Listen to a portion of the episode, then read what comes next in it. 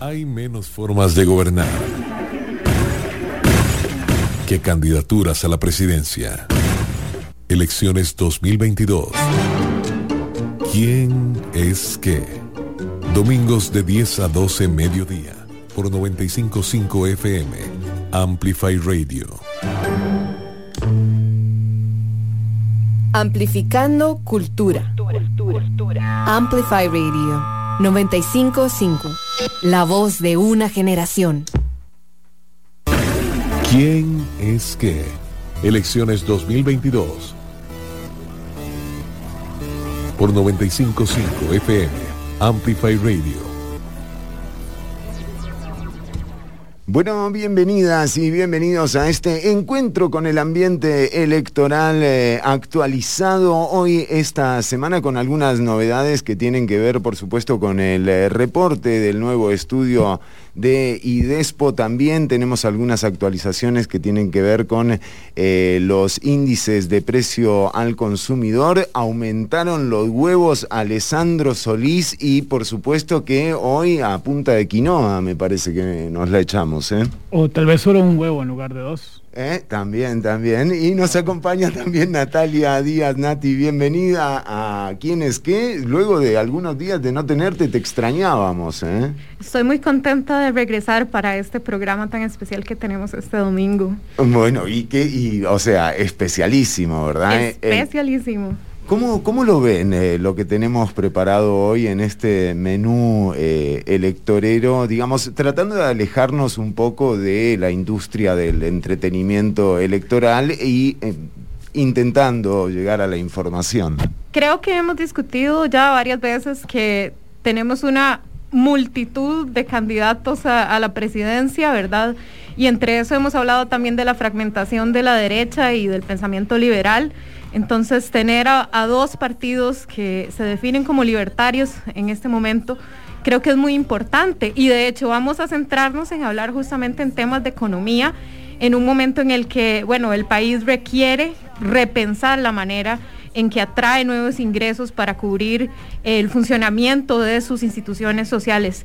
Entonces, eh, yo estoy muy entusiasmada de escuchar las propuestas que, que nos traen los candidatos de Unión Liberal, Federico Malabasi, y también del Movimiento Libertario, Luis Alberto Cordero. Así es, yo creo que uno de los ejercicios más interesantes que hemos tenido en este programa, ¿Quién es qué?, es como haber invitado a candidatos muy diferentes eh, que nos demos cuenta haciéndoles preguntas o teniendo como un debate con ellos que tienen coincidencias que no esperábamos. En el programa de hoy yo creo que más bien eh, algo que vamos a tratar de entender es en qué se diferencian todos estos partidos eh, liberales, especialmente, bueno, en este caso la Unión Liberal y el Movimiento Libertario, eh, qué es lo que hace que estos partidos, por ejemplo, no vayan juntos a las elecciones. Hay cuatro marcas liberales para estos comicios y, bueno, obviamente también seguramente tendremos la oportunidad de ver en qué coinciden con respecto a algunos otros asuntos y demás. Bueno, vamos a empezar eh, por recibir a nuestros invitados. Nos acompañan don Federico Malamasi. Eh, ¿Nos está escuchando correctamente? Don Federico, eh, a ver si don Federico le arreglamos un poquito el retorno a don Federico para que nos escuche de manera correcta. vamos a ver si don Luis Alberto Cordero nos está escuchando tal, cual, tal cual se necesita. Eh, a ver, don, eh, don Luis, eh, ¿usted nos está escuchando bien? Bueno, ya vamos a tener a los candidatos a la presidencia en un segundo nada más. Acá vamos a resolver esto mientras escuchamos Killing Strangers. Quédate en 95.5 FM.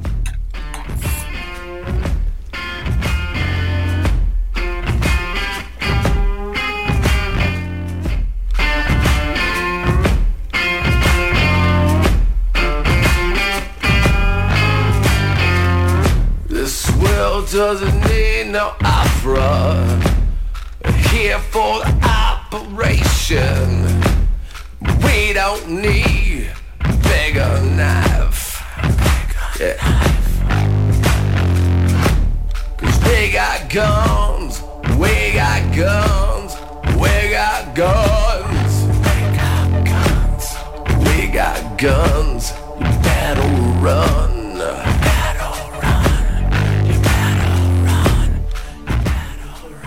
Bueno, eh, vamos a ver si en efecto eh, ahora tenemos el retorno eh, combinado como para que para recibir a nuestros invitados nos acompaña don Federico Malabasi, don Luis Alberto Cordero. Bienvenidos a quienes que caballeros en plena campaña electoral. Don Federico. Buenos días, un gusto estar con ustedes. Saludo a Luis Alberto Cordero también. Bueno, eh, don Luis Alberto, también un placer tenerlo acá y tenerlos a ambos eh, dedicándole este tiempo a la audiencia y al electorado. Muchas gracias por la invitación. Le devuelvo el saludo a don Federico Maravasi y espero que tengamos una muy amena y productiva conversación. Decíamos, eh, para ambos eh, vamos a dedicar, por supuesto, de una manera equitativa y sin estar tratando de cortarlos, pero sí tratando de ser equilibrados en los contenidos. Eh, tratábamos ahora al principio, decíamos que qué curioso esto de tener un poco el reflejo de, una, de un modelo de gestión que se está persiguiendo a través de las propuestas de ambos partidos. Pero quería saber, eh, don Federico Malabasi, ¿en qué se diferencia su propuesta de gobierno con respecto a la del eh, Movimiento Libertario, que es un partido del que usted formó parte incluso en la Asamblea Legislativa? No solo tocó guitarra en esa asamblea, usted, don Federico. Eso fue lo menos que hice, aunque a la gente le gusta mucho. Ciertamente, eh, creo que ya lo ha dicho don Luis Alberto y y lo ha dicho el anterior candidato, don Carlos Valenciano, ya el movimiento libertario no es liberal. Yo creo que en ese tema es tal vez eh, en el que consiste la mayor diferencia. Don Carlos Valenciano había hablado de, humanismo y, don Luis Alberto no sé si en alguna ocasión expresó algo parecido a socialdemocracia. En todo caso, eso es lo que más nos diferencia.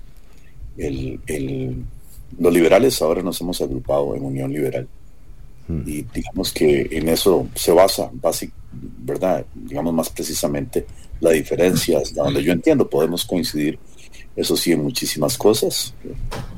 Creo que todos coincidimos en este país en que no podemos seguir en la escalada de crecimiento del Estado ni en la escalada de impuestos y que necesitamos reactivar la economía urgentemente. Creo que ahí está realmente el punto de convergencia, eh, tanto del partido de don Federico como de la candidatura de don Luis Alberto Cordero. Eh, don Luis, eh, ¿usted por qué cree que esta, esta generalización, digamos, esta atomización que hay en el voto, eh, de, un sector, ¿no? la cantidad de, candidaturas que hay representando este modelo de gestión que tiende justamente a eh, comprimir un poco el Estado y también a interpretar la inversión eh, como un gasto. Eh, ¿cómo, cómo, definiría entonces su posición o su candidatura frente a lo que está planteando eh, don Federico? ¿Cómo es que no van a ir a buscar los dos el mismo votante? Bueno, yo pienso que el elector costarricense tampoco está muy identificado con filiaciones partidarias y mucho menos con ideologías o corrientes ideológicas eh, yo puedo coincidir con lo que acaba de decir don Federico a propósito de la distinción entre Unión Liberal, en la que él ahora milita, y, el movimiento libertario que con la colaboración de Carlos Valenciano y, algunos de nosotros hemos eh, y estamos tratando de rescatarlo eh, para representar una, una propuesta. ¿Sigue Carlos Valenciano formando parte del movimiento libertario actualmente? No, no, como, como operador del movimiento libertario, no. Eh, él, él no participa de la, de, la, de la campaña. Quiero decir que él encabezó el movimiento o el esfuerzo de reconstrucción del movimiento libertario. Pero a mí me interesaría destacar, eh, y yo estoy seguro que don Federico va a coincidir en eso y ustedes también, eh, como nuestros anfitriones, en que lo que enfrentamos en esta elección, que se traduce en una enorme resistencia y rechazo, eh, apatía, eh, inclusive hasta desprecio en algunos casos, eh, de los costarricenses, de todos nosotros los costarricenses, pone a los partidos políticos en sus niveles más bajos de capacidad de representación, de representación y agregación de intereses, que esas son las dos características fundamentales de los partidos políticos. En cualquier parte del mundo donde haya un sistema relativamente sólido de partidos políticos y con independencia también de las ideologías. Es decir, las personas están buscando lo que es lógico buscar de las democracias que son resultados. Y la democracia costarricense hace rato se, cansó de pensar, y, eso incluye a los partidos políticos, a todos los partidos políticos, y por supuesto cuando gobierna, como ha ocurrido en los últimos ocho años con el Partido Acción Ciudadana, que propuso y en algún momento eh, se ufanó de venir a decir que había eh, quebrado el bipartidismo en Costa Rica, hmm. eh, el PAC no solo no pensó del todo, sino que además hizo una pésima gestión, incurrió en los mismos vicios de corrupción en que los partidos tradicionales, en este caso Liberación Nacional y la Unidad Social Cristiana, y se sumó también a esa a, profundizar la, insatisfacción con los mecanismos de representación. Don Luis, eh, sin embargo, eh, aquí no podemos obviar que, bueno, hasta la semana pasada el fundador del Partido del Movimiento Libertario fue citado por la Fiscalía y también el Movimiento Libertario eh, ha sido llamado a declarar en varias ocasiones, sobre todo por su manejo de los fondos de campaña electoral. Eh, por eso también eh, yo quería saber, eh, frente a un electorado al cual, según los últimos estudios de opinión, está muy preocupado por el tema de la corrupción, ¿cómo, ¿cómo, es que ustedes desde el movimiento libertario van a lograr captarlo? ¿Qué propuesta en concreto tiene u ofrece desde su candidatura para el electorado? Bueno, a ver, los, grandes problemas nacionales los estamos abordando todos, las, todos los partidos políticos y las candidaturas, porque nadie puede obviar esos problemas, ¿verdad? Eh, tiene que ver con la reactivación económica y el empleo. Uno puede entrar a la reactivación económica mediante eh, abordando el empleo o abordando el empleo como uno de los eh, objetivos de la reactivación económica. La calidad de la educación es otro, es otro de nuestros grandes temas país, ¿verdad?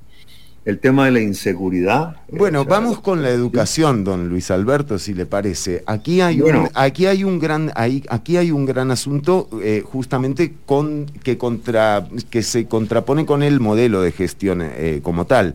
Eh, digamos, disminuir la, la inversión en educación, ¿ustedes creen que es la alternativa para mejorar la educación? Y la misma pregunta se la dirijo eh, a don Federico Malabasi para que la responda eh, inmediatamente después. No, no se trata de disminuir la inversión, se trata de hacer eficiente esa inversión. Es decir, la educación pública costarricense dejó de hacer evaluaciones de los docentes, eh, que, tendría que hacerlo como se evalúa cualquier rendimiento de una persona eh, en el sector público y con mucho más razón en, el sector privado.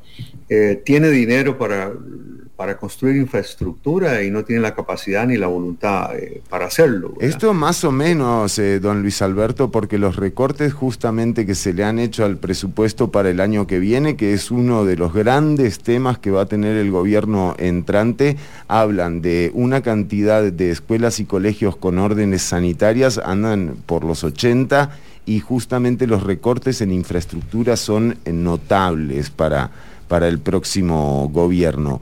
Eh, ¿De dónde piensan sacar ustedes la plata para responder a esto? No, no, yo, no, yo no creo que esos recortes deban afectar la construcción de infraestructura, porque precisamente a propósito de la regla fiscal, eh, la regla fiscal admite excepciones, la educación es una de esas excepciones. Eh, construir infraestructura en el caso del Ministerio de Educación es un problema de ineficiencia, mm. porque si no pueden hacerlo por sí mismos, pues entonces el Ministerio de Obras Públicas podría encargarse de eso e inclusive podría concesionarse ese servicio. Don Federico va a coincidir conmigo en ese sentido, porque eh, que, tengamos ahora dos, banderas distintas no significa que en muchos casos pensemos eh, casi lo mismo, porque él también está preocupado por la calidad de la educación. No puede haber ningún candidato presidencial ni ningún costarricense que no esté preocupado por la calidad de la educación. Pero es fundamentalmente un problema de que el sector público costarricense se ocupa más de atender sus propios beneficios y las remuneraciones, ¿verdad? Sus salarios, las anualidades, los pluses, o sea, el ingreso, que preocuparse por la calidad del servicio. Y eso es propio de cualquier ámbito del sector público. Es decir, por eso digo que el sector público se cansó de pensar, se cansó de innovarse, eh, se preocupa más por sus remuneraciones que por la calidad del servicio. Por eso nosotros hemos venido diciendo que el funcionario público no debería ni siquiera llamarse funcionario público. El, servidor, el funcionario público es un servidor público. Tiene que servirle a la ciudadanía que lo tiene ahí, que con sus impuestos y el esfuerzo de su trabajo paga su salario. Pero el salario tiene que ser un salario justo, pero no desmedido. Y, lo que tenemos en el sector público precisamente es un enorme déficit fiscal, porque la planilla estatal ya no se puede financiar con ingresos eh, propios, con ingresos corrientes, producto de la actividad productiva del, país, sino con empréstitos. vamos, vamos. A la calidad de los servicios públicos tenemos que entrarle precisamente por la racionalidad de las remuneraciones y para eso existe la ley de empleo público, que todavía, existe, todavía existe resistencia en la Asamblea Legislativa. Pero parece que eso parece que parece parece que eso que eso que la ley de empleo público no va a pasar y justamente eh, si algo regulaba este proyecto según lo señalado por la sala cuarta era el tema del salario global que eran grandes dudas las que dejaba. Pero don Federico eh, para para también tener eh, su posición hablábamos de la propuesta diferenciadora y terminamos hablando de educación. Quisiera saber cuál es su propuesta en torno a, esto que está en boca de todo el mundo, pero que realmente eh, no, no, se ve una propuesta concreta como para eh, quitar, por ejemplo, el, gran tema de la conectividad eh, o quitar, quitarlo de la lista de problemas cuando hay un presupuesto de millones y millones de dólares que no ha podido ser puesto en uso para lo que se fundó Fonatel, para lo que se creó Fonatel. Don Federico. Muchas gracias. El, tema de la educación es prácticamente inabarcable en un programa que es un tema central de nuestro país y tiene, es víctima la educación costarricense de lo que somos víctimas todos. El Estado es como un pulpo sobre la sociedad y prácticamente está tragándosela. Y además haber puesto 8% del PIB. El PIB es una suma que no tiene el Estado, que no tiene el gobierno y se determina que hay un porcentaje de ese PIB que tiene que gastarse en educación. Ojalá fuera inversión, es gastarse en educación. No, toda, no todo gasto en educación es inversión y menos como lo está haciendo el Estado costarricense.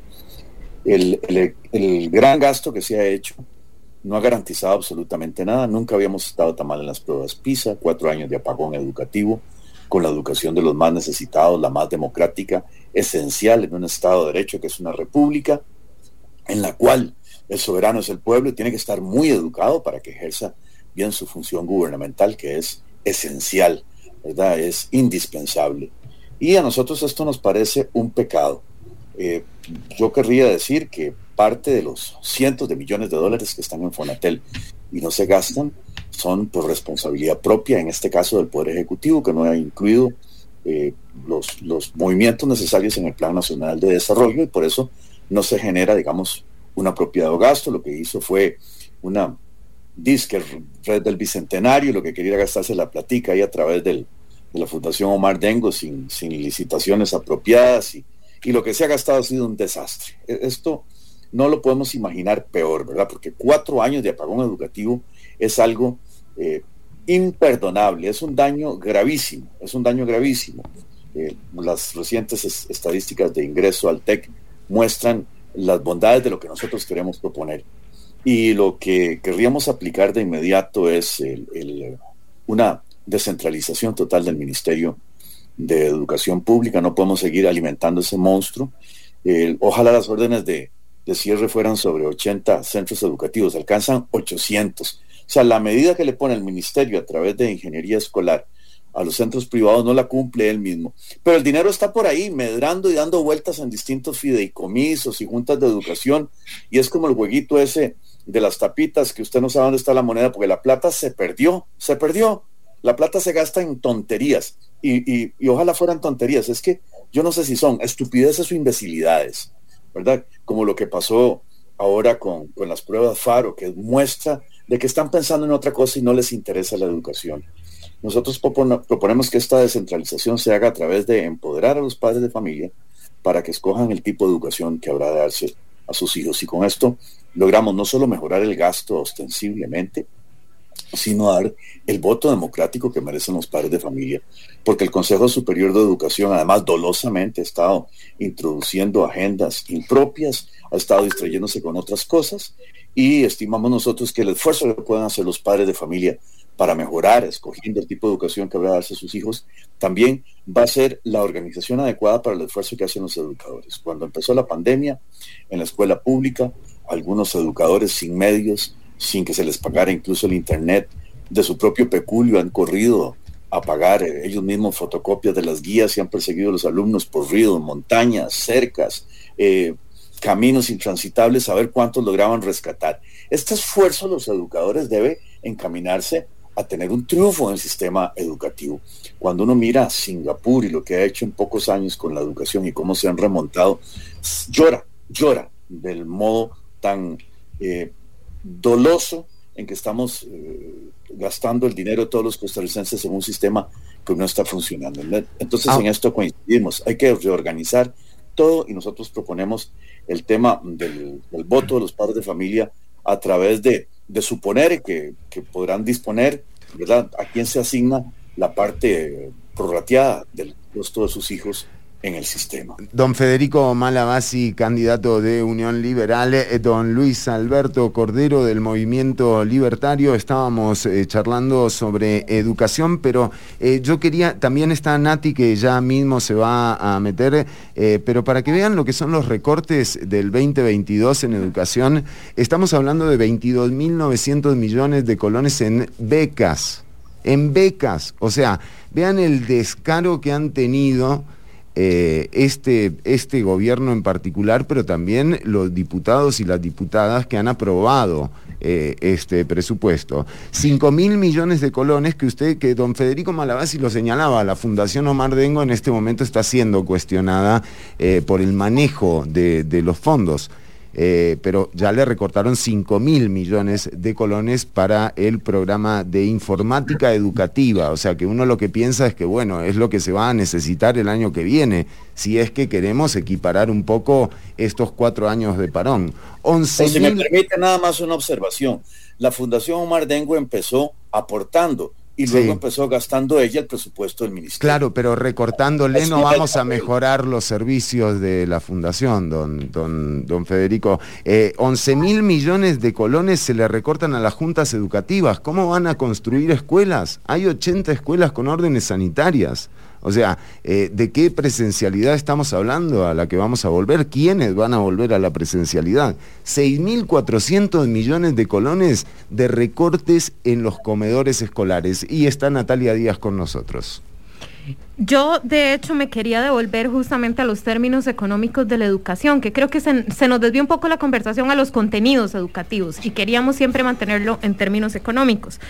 Don Luis Alberto Cordero mencionaba ahora que la educación era excepción de la regla fiscal, pero no, no es cierto, esto no es cierto.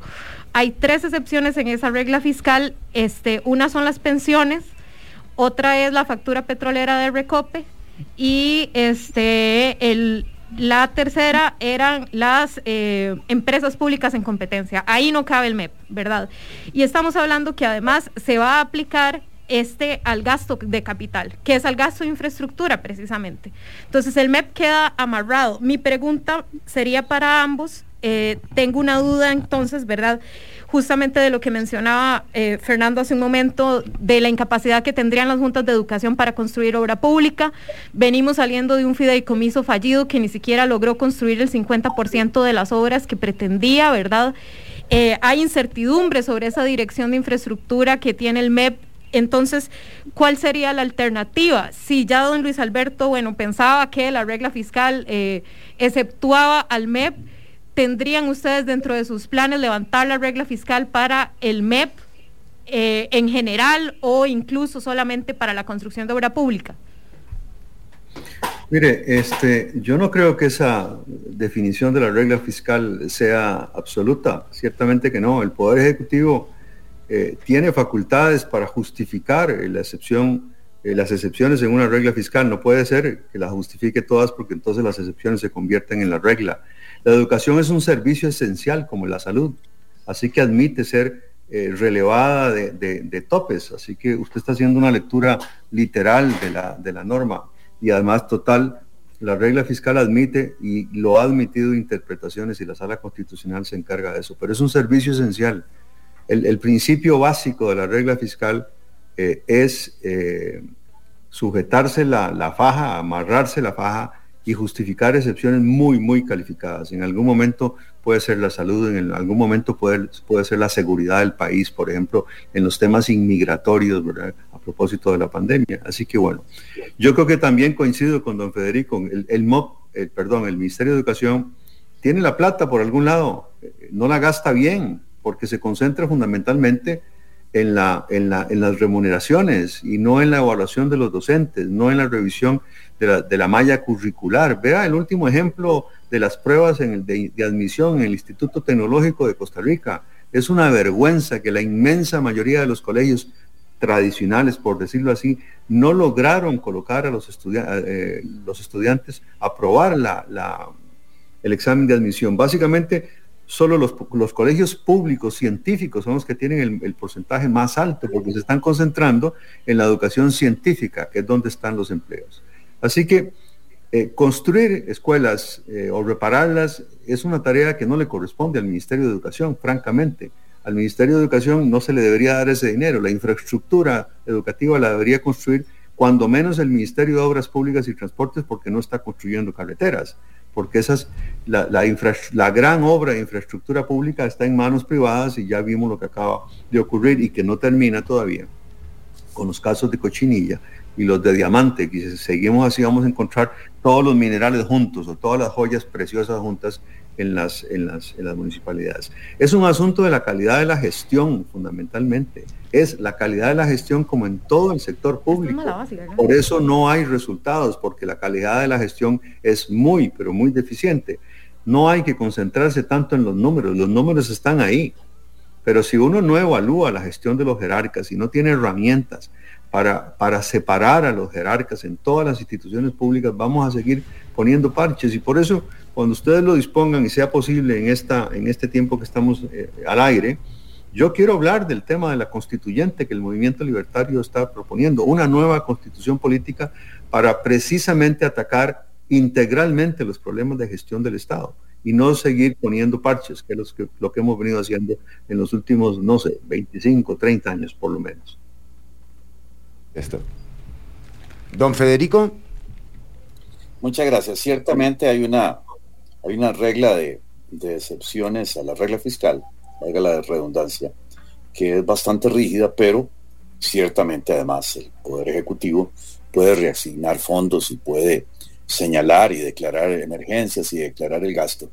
Eh, si vamos como está la administración del Ministerio de Educación, nada importará si hay o no hay regla fiscal es una administración petrificada. No, no, no ha podido en tantos años con exceso de dinero arreglar las cosas y mentiras que la va a afectar la regla fiscal. El, tema es que las platas han sido repartidas, mal repartidas, mal gastadas y no tiene capacidad, no tiene competencia el Ministerio de, Educación tal cual está organizado para enfrentar esto. Por eso señalo, eh, eh, digamos, con vehemencia el tema de la descentralización inmediata. Originalmente nuestra educación fue concebida de manera municipal allá por el siglo XIX y poco a poco este vicio de Estado centralizar se fue tragando todo. Con algunas buenas gestiones administrativas se logró que nuestro país se remontara en algunos momentos eh, a través de la educación. Pero es un sistema mal concebido, es un sistema centralista que está muy mal concebido. Incluso yo recuerdo allá de los años 60 la discusión de si arquitectura escolar tenía que estar en el Ministerio de Educación o tenía que estar en, aquel tiempo en el Ministerio de Transporte. Los ingenieros prefieren estar en el Ministerio de Transporte porque se acomodan. Y recuerdo en aquel tiempo el ministro de Educación insistía en que mejor estuvieran en, su mando porque él sabía dónde le estaba apretando el zapato y dónde necesitaban aulas y escuelas. Lo que sucede es que a pesar de tan millonaria inversión en educación, el sistema de infraestructura se ha deteriorado, pero sensiblemente. Es que se distrae en otras cosas. Las agendas que tiene allí el Consejo Superior de Educación son terribles en contra de, las, de las cuestiones. Haber eliminado el bachillerato es un golpe de muerte al sistema, ya no hay ningún tipo de evaluación.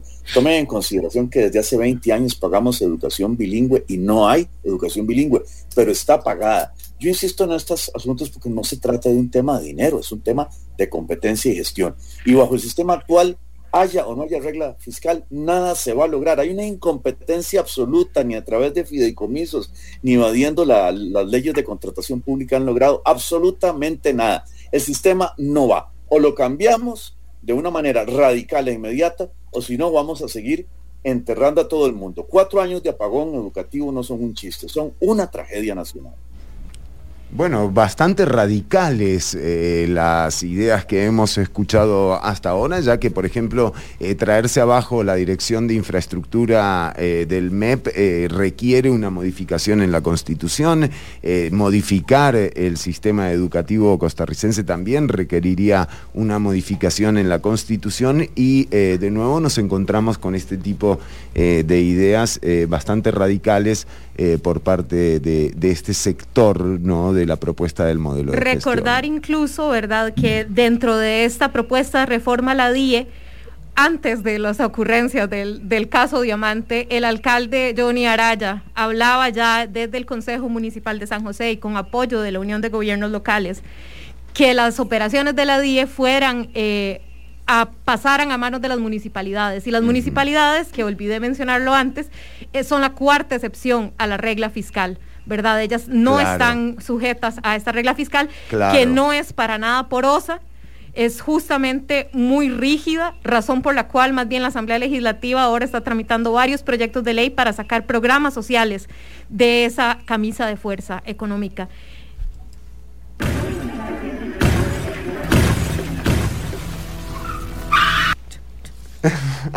Adelante. Bueno, y para hablar seguir hablando de estos temas económicos, tenemos en, línea a el economista Luis Paulino Vargas, que es director del Centro de Investigación en Cultura y Desarrollo de la Universidad Estatal a Distancia UNED. Muchas gracias por estar con nosotros, don Luis Paulino. Eh, buenos días, muchas gracias Natalia y Fernando por invitarme y un saludo muy afectuoso y respetuoso a Federico y a don Luis Alberto Cordero. Este, bueno, en, una discusión interesante la que he escuchado durante este ratito acá. y quisiera comentar el asunto con respecto a la regla fiscal. No, en realidad la regla fiscal, como está formulada en este momento, es sumamente rígida y no permite, no, no da esos márgenes de libertad que don Federico y, el señor Cordero están creyendo que se puede, que, que, que proporciona, no, no hay tal. Sobre todo cuando la deuda pública ya excedió del 60% del PIB, la restricción opera no solo sobre gastos corrientes, sino sobre gastos de inversión también. Y ahí entonces los márgenes de maniobra se vuelven muchísimo más restringidos, mucho más difíciles de, procesar, de manejar. Y bueno, eso hay que tenerlo en cuenta. No solamente aplica sobre la inversión en educación, sino sobre la inversión pública en cualquier campo y hay campos, hay una serie de aspectos en que a Costa Rica le urge hacer inversión pública en nuevas energías, en transporte público, en agua, eh, en tratamiento de agua, en acueductos, en vivienda popular, etcétera, y todo eso está hoy día limitado por la regla fiscal. Eh, y, la, y la restricción sobre los gastos de capital, sobre la inversión pública, dejará de operar hasta el momento en que la, el porcentaje de deuda pública respecto del PIB descienda por debajo del 60% y todo parece indicar que eso todavía durará años para que llegue a darse una situación de, este, ese tipo. Pero en todo caso, planteaba la, discusión sobre educación, que sin duda alguna es una de las discusiones claves en, la, en la realidad actual de Costa Rica.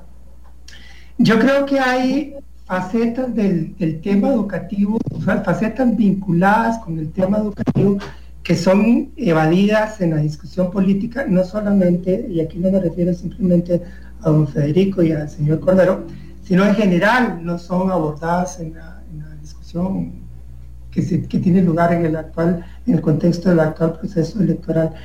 Es que, por ejemplo, educación y pobreza son dos discusiones que deberían ir juntas. Educación y desigualdad, y desigualdad son dos educaciones que son dos discusiones que deberían ir, ir juntas. Es que el niño o la niña o el joven o la joven adolescente en la primaria y en la secundaria, la vida de estas jóvenes personas no se limita a las horas de aula. Su vida es mucho más que eso.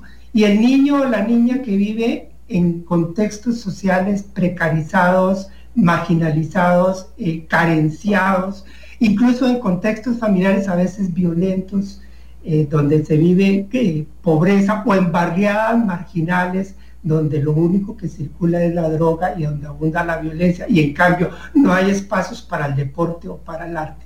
Ese niño o esa niña llega a las aulas escolares, llega a las aulas escolares cargando sobre sus espaldas una enorme desventaja. Si queremos dar una discusión en serio sobre el tema de la educación, hay que dar una discusión en serio sobre los temas de pobreza y la desigualdad. Porque el niño y la niña que viene de contextos carenciados inevitablemente enfrentan los procesos educativos con una gran desventaja. Hasta es muy probable que el jovencito y la jovencita en sus edades de 15 años, y creo que eso se da más entre los muchachos que entre las muchachas, terminen abandonando el proceso educativo porque la familia necesita que ese muchacho se ponga a trabajar en algo, aunque sea debajo de un semáforo para recolectar plata debajo del semáforo. Don Luis Paulino, quizás justamente concentrémonos en hablar en esos efectos de la desigualdad, ¿verdad? Eh, hemos hablado del retroceso que ha tenido el país en términos de desigualdad durante la pandemia. Quizás usted como economista y como investigador pueda puntualizarnos de dónde viene ese socavamiento en, en, la pobreza y en las diferencias que existen ahorita entre clases. Sí, eh, Natalia, el, el, tema con el, o sea, si usted quiere que hablemos de desigualdad, pues eso da para hablar muchísimo. El principal problema que tenemos en Costa Rica tratándose de la desigualdad es que no sabemos qué tan grave es la desigualdad. En realidad desconocemos, carecemos de la información que sería necesario tener para poder diagnosticar apropiadamente la desigualdad. ¿Cuáles son las fuentes a las cuales generalmente recurrimos para tratar de medir la desigualdad? Los datos de ingresos provenientes de las encuestas que realiza el INEC, las encuestas de hogares básicamente que realiza el INEC. Y los datos de ingresos de las encuestas de hogares son tremendamente limitados para poder medir la desigualdad. Por, fundamentalmente porque esas encuestas no tienen capacidad para captar los ingresos de los ricos más ricos, digámoslo así, del 1% más rico o del 0,1% más rico. Esos ingresos no son captados por diversas razones, incluso por razones estadísticas, pero también por razones objetivas de acceso a esa población. Eso por un lado, entonces no desconocemos los ingresos de los ricos realmente ricos y mientras no conozcamos esos es imposible saber cuáles son los verdaderos niveles de desigualdad que vivimos en Costa Rica. De ahí que resulte muy fácil decir que los culpables de la desigualdad son los empleados públicos de Costa Rica porque tienen un buen salario.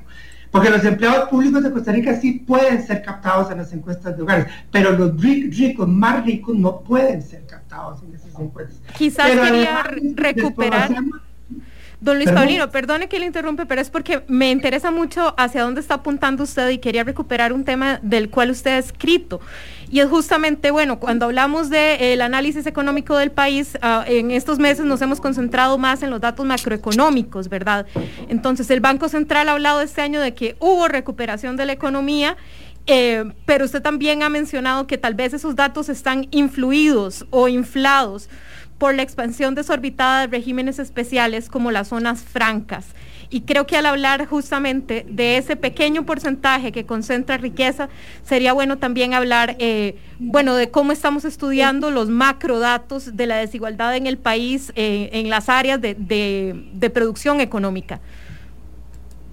Sí, o, sea, uno ve los datos de zonas francas y queda boquiabierto las zonas francas crecen a ritmos, en estos últimos meses han venido creciendo a ritmos del 20, 25 y hasta cerca del 30%. Y eso es como, como surrealista, ¿verdad? ¿Cómo las zonas francas crecen a ese ritmo y el resto de la economía no lo está sintiendo? cómo las zonas francas crecen a ese ritmo y tenemos 15% de desempleo. Es más, cómo el Banco Central dice que incluso la economía que no es de zonas francas ya logra recuperar sus niveles pre-pandemia y seguimos con desempleo del 15%. ¿Qué está pasando? Que las estadísticas del Banco Central registran una cosa y el empleo nos dice algo completamente distinto. Ahí habría que cuestionarse muy en serio la calidad de los indicadores que, con los cuales estamos trabajando, la calidad de los indicadores que el Banco Central eh, nos, nos presenta. Incluso habría que cuestionarse cómo entender zonas francas creciendo al 25%. Eso me recordó, Irlanda, crecimientos en Irlanda de, por ritmos similares, que luego se ha demostrado que eran en gran medida falaces, porque sencillamente lo que estaba ocurriendo es que algunas de las grandes corporaciones tecnológicas estaban residenciando en Irlanda ganancias registradas en otras localizaciones, en Francia, en Alemania, en Italia, inflando artificialmente las cifras irlandesas y dando una imagen de la economía irlandesa que no era la real. Yo no sé si eso pasa en Costa Rica, pero más allá de eso, vale la pena que nos cuestionemos cuál es la realidad, cuál es la validez de esos indicadores. Cuando el PIB nos dice que, ya se nos recuperamos, y los datos del empleo nos dice algo completamente distinto, porque no es solamente que tenemos 15% de desempleo, es que ni siquiera, sea, ni siquiera la magnitud de la fuerza de trabajo, o sea, del total de personas ya, ya sea ocupadas o desocupadas, que se han incorporado a los mercados de trabajo, ni siquiera eso se ha recuperado a sus niveles prepandemia. Y aquí debería ser fundamental, debería ser el, el elemento que, que fundamentalmente nos interesa, debería ser la generación de empleos y de empleos de calidad, que claramente no estamos, no estamos tampoco este, generando empleos de calidad, puesto que el 46% de los empleos son, informales y puesto que una proporción muy alta, cercana a un 25%, no ganan ni siquiera el salario mínimo. Entonces hay problemas muy serios de calidad que no se pueden explicar simplistamente diciendo que las cuotas de seguridad social son muy altas, porque muy altas han sido, si son altas ahora han sido altas siempre. Y antes no hablábamos de esas cuotas de seguridad social altas. Aquí lo que hay de fondo es un problema de productividad, de niveles de productividad que sistemáticamente ha sido eludido, que no se discute en la campaña política, que tiene que ver, por ejemplo, con la falta de inversión pública, completamente ahora frenada por la regla fiscal eh, y, frenada desde hace muchísimos años por, por decisiones políticas ideológicamente inspiradas eso entre otros factores de inversión pública, no digo que sea lo único, pero ese problema de la productividad es un tema clave que tendría que estar siendo discutido, pero que no aparece en las discusiones, excepto para decir que vamos a devolverle la, confianza a los inversores como si esa fuera una fórmula Y de los, y de los ingresos, nadie, habla, nadie habla de, la diferencia que hay en los ingresos, de cómo aumentar eh, los salarios del sector privado, que eso es eh, clave en esto. Don Luis Paulino Vargas, quédese con nosotros, vamos a pasar eh, ahora con Alessandro Solís, que sigue con Federico Malabasi, con don Luis Alberto Cordero, que todavía tienen mucho que aportarle a este programa en este último bloque. Son las 10 y 43 minutos de la mañana y seguimos en Quién es qué por Amplify Radio 95.5 y nada, continuamos ahora con eh, los candidatos a la presidencia por el Movimiento Libertario Luis Alberto Cordero y por la Unión Liberal Federico Malabasi, a quienes pues rápidamente me gustaría preguntarles un poco acerca de, sus eh, posiciones con respecto a el régimen de zonas francas, digamos, si cambiarían algo, si lo dejan tal cual está, eh, ¿qué piensan acerca del impuesto mínimo global del 15% que del que se habla en, el mundo eh, en general para las grandes corporaciones? Y también, digamos, ¿cómo valoran ustedes estos datos que ofrece don Luis Paulino, como que el crecimiento eh, en las zonas francas es del 30%, pero en el país tenemos un desempleo del 15% y una informalidad del 46%. Eh, ¿Cuál es la valoración que hacen ustedes de esta situación específica de las zonas francas? Eh, don Luis Alberto, primero. Bueno, de nuevo agradecer las apreciaciones que hace el, doctor Vargas Solís. Pero yo no creo que estemos eh, rehuyendo en esta campaña electoral el asunto de la productividad. En, el caso costarricense, en un programa de una hora es imposible hablar de estas cosas, como bien lo decía Federico Malabasi, tampoco sobre la calidad de la, de la, de la educación. A ver, Y tampoco eh, creo que nadie aquí haya dicho que la desigualdad eh, eh, tiene que ver, la responsabilidad de la desigualdad tiene que ver con, las remuneraciones en el sector público.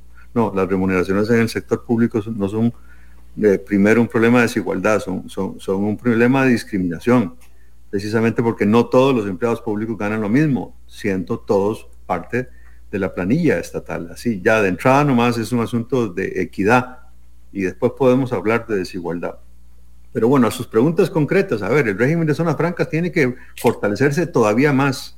Yo cuando escucho a algunas personas diciendo que a las zonas francas hay que rebajarles eh, o disminuirles los, beneficios que tienen para seguir estando, eh, para seguir operando en el país, realmente eso me espanta por, por la desconexión con la realidad. Las zonas francas son capaces de producir todo lo que se les ocurra. Hay que inclusive extenderlas a la provincia de Punta Arenas, no solo el Cantón Central, sino Quepos y Golfito.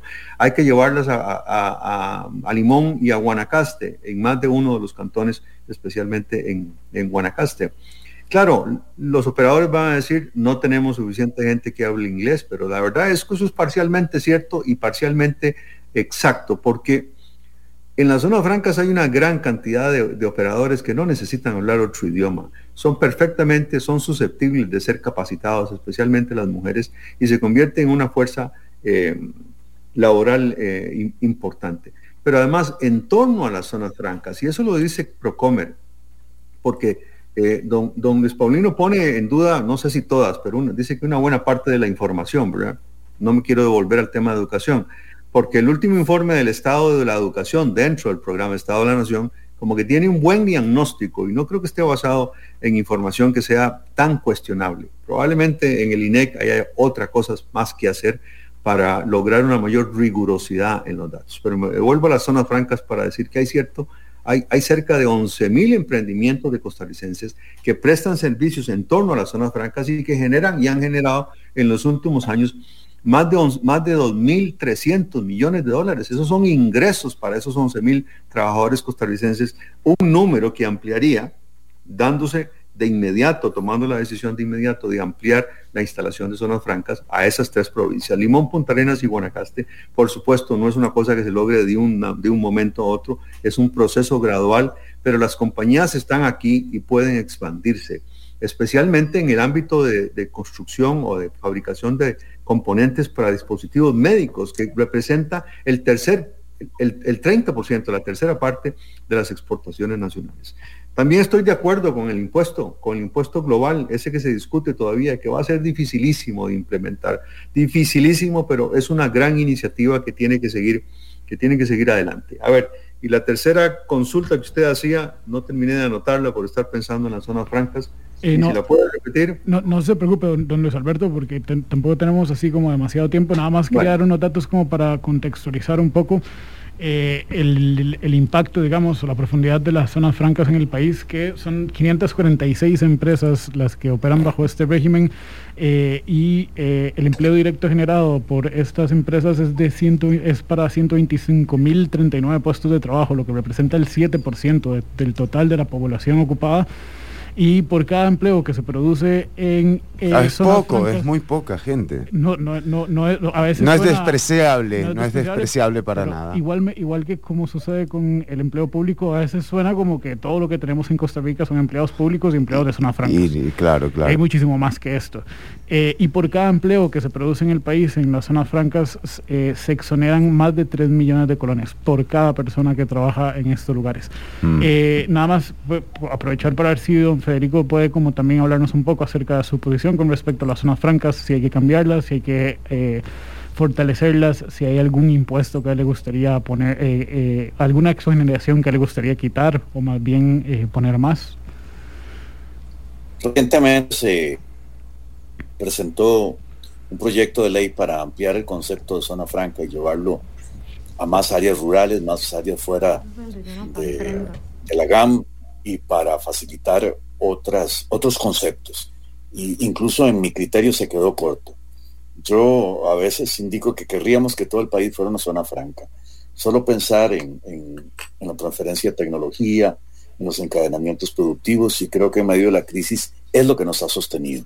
Y es, esto es muy importante.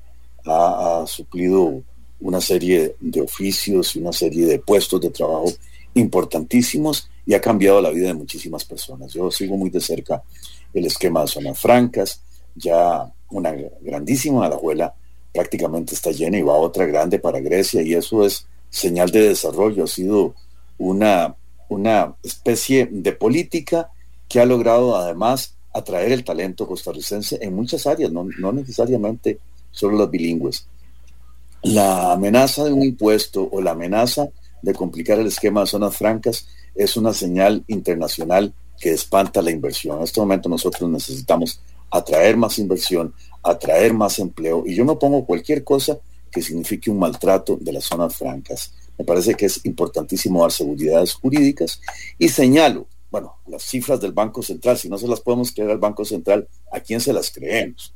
¿Verdad? De ahí se, muestra cómo después de un efecto rebote se han, eh, digamos, retomado algunos índices anteriores, no en el ámbito que lo querríamos, pero ciertamente el tema del empleo está muy mal y el, desempleo, el subempleo, la informalidad y algunas otras cosas que afectan terriblemente, sobre todo a los más desposeídos, sobre todo a las mujeres que son jefes de hogar, es un tema que es atinente a políticas públicas, al daño que han hecho a la economía nacional, sobre todo los últimos eh, dos administraciones del PAC, que ha sido fatal, ¿verdad? Con sus esquemas tributarios, con su locura en el exceso de gasto público, han hecho un daño irreparable a la economía nacional. Las zonas francas han paliado una parte, las zonas francas han suplido una parte, pero ciertamente hay un sector muy, muy afectado, ¿verdad? Y que ha ido a la economía informal precisamente porque el costo de la formalidad es muy alto en este país y eso alguna gente no lo entiende,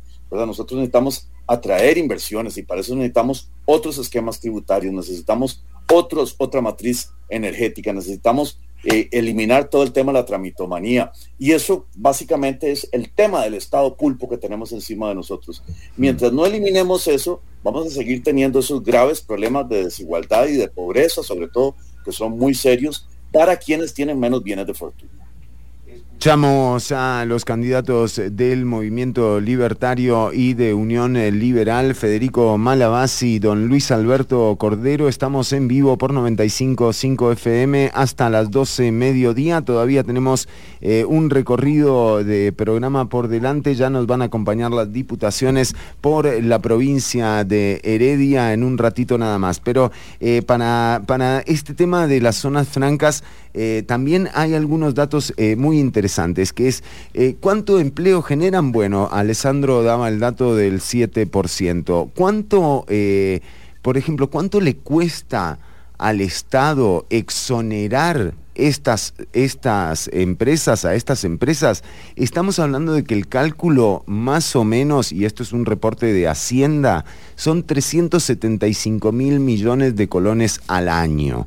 Eh, el, impuesto que se está proponiendo eh, para, y que es un impuesto temporal, eh, que vendría a ayudar a las finanzas del Estado es del 1%. Estamos hablando de 4 mil millones o 5 mil millones eh, de colones al año. O sea, tampoco es tan significativo. Otro de los datos, el proyecto de cannabis medicinal contempla la industrialización del cannabis medicinal con una puerta abierta a eh, hacerlo a través de las zonas francas y en este caso sí hay un impuesto de un 1% que deberían pagar eh, estas empresas. Que es para financiar investigación, de hecho. Claro. Yo quería traer también a colación, Fernando, bueno, que se mencionó el proyecto de ley 22.607, que es el que actualmente estudia la Asamblea Legislativa con grandes cambios para el régimen de zonas francas. No obstante, justamente el ministro de Hacienda, Elian Villegas, firma un criterio en octubre en el que habla que ese sería un proyecto que abriría portillos para la ilusión y evasión fiscal al crear incentivos para trasladar algunas actividades a esquemas de privilegios, entre esos los servicios de salud. Eso mm. es lo que está incluido en el proyecto de ley. Los centros de servicios de salud, eso incluye consultorios médicos y hospitales privados, podrían ingresar al régimen de zonas francas si están fuera de la, la, gran área metropolitana.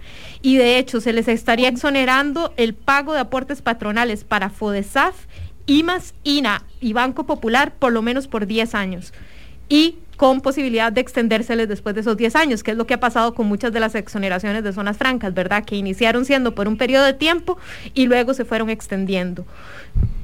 Muy bien, eh, antes de, pasar nuevamente con Luis Paulino, quería tratar un par de temas relacionados y no tan relacionados con los candidatos. Eh, tirando un poco del hilo de algo que dijo don Luis Paulino Vargas eh, en su pasada intervención, que es que en Costa Rica no sabemos qué tan grave es la desigualdad, ni siquiera tenemos datos como para poder entender la magnitud del problema al que nos enfrentamos. Eh, y en ese sentido a mí me llamó la atención que el señor Federico Malabasi, candidato presidencial de Unión Liberal, que nos acompaña esta mañana y a quien agradecemos por ello, en una entrevista reciente señaló que el impuesto a las casas de lujo que propuso el gobierno eh, este, es una infamia y un ultraje y que afectará a los jóvenes que sacan un préstamo para comprar un apartamento. Dijo que literalmente, era un impuesto al techo digno. Hay que recordar aquí que el impuesto a las casas de lujo, tal cual se, ha discutido hasta ahora, es para casas de más de 130 millones de colones. Digamos, no es el grueso, me parece, de los techos que hay en el país. Entonces yo quería preguntar si, si el señor Malabasi sabe cuántos jóvenes tienen el poder adquisitivo para comprar un apartamento certificado de lujo que cueste más de 130 millones de colones y al que se le pueda aplicar este impuesto, es decir, a cuántas personas realmente afecta esta medida y es como un problema tan, tan profundo en el país como para calificarlo como de infamia y ultraje, eh, no sé, si no tiene como los para datos... sacarlo del acuerdo del Fondo Monetario Internacional, que al final sería la consecuencia directa de... De no aprobarlo. en efecto, o sea, no, es una exigencia del fondo, así es. Y si no tiene como los datos de cuánto es, se atrevería como a adivinar cuántos jóvenes pueden realmente pensar en la posibilidad de comprar un apartamento de 130 millones de colones. La pregunta es directa. Sí. Sí, don Federico. Sí, eh, el dato no lo tengo, el, dato, el dato está escondido. Lo que, lo que conozco es de la gente de matrimonios jóvenes que trabajan y que compran sus apartamentos, sus casas, préstamos. Y claro que me parece infamia, porque están tramitando un proyecto para elevar los impuestos en lo que llaman casas de lujo.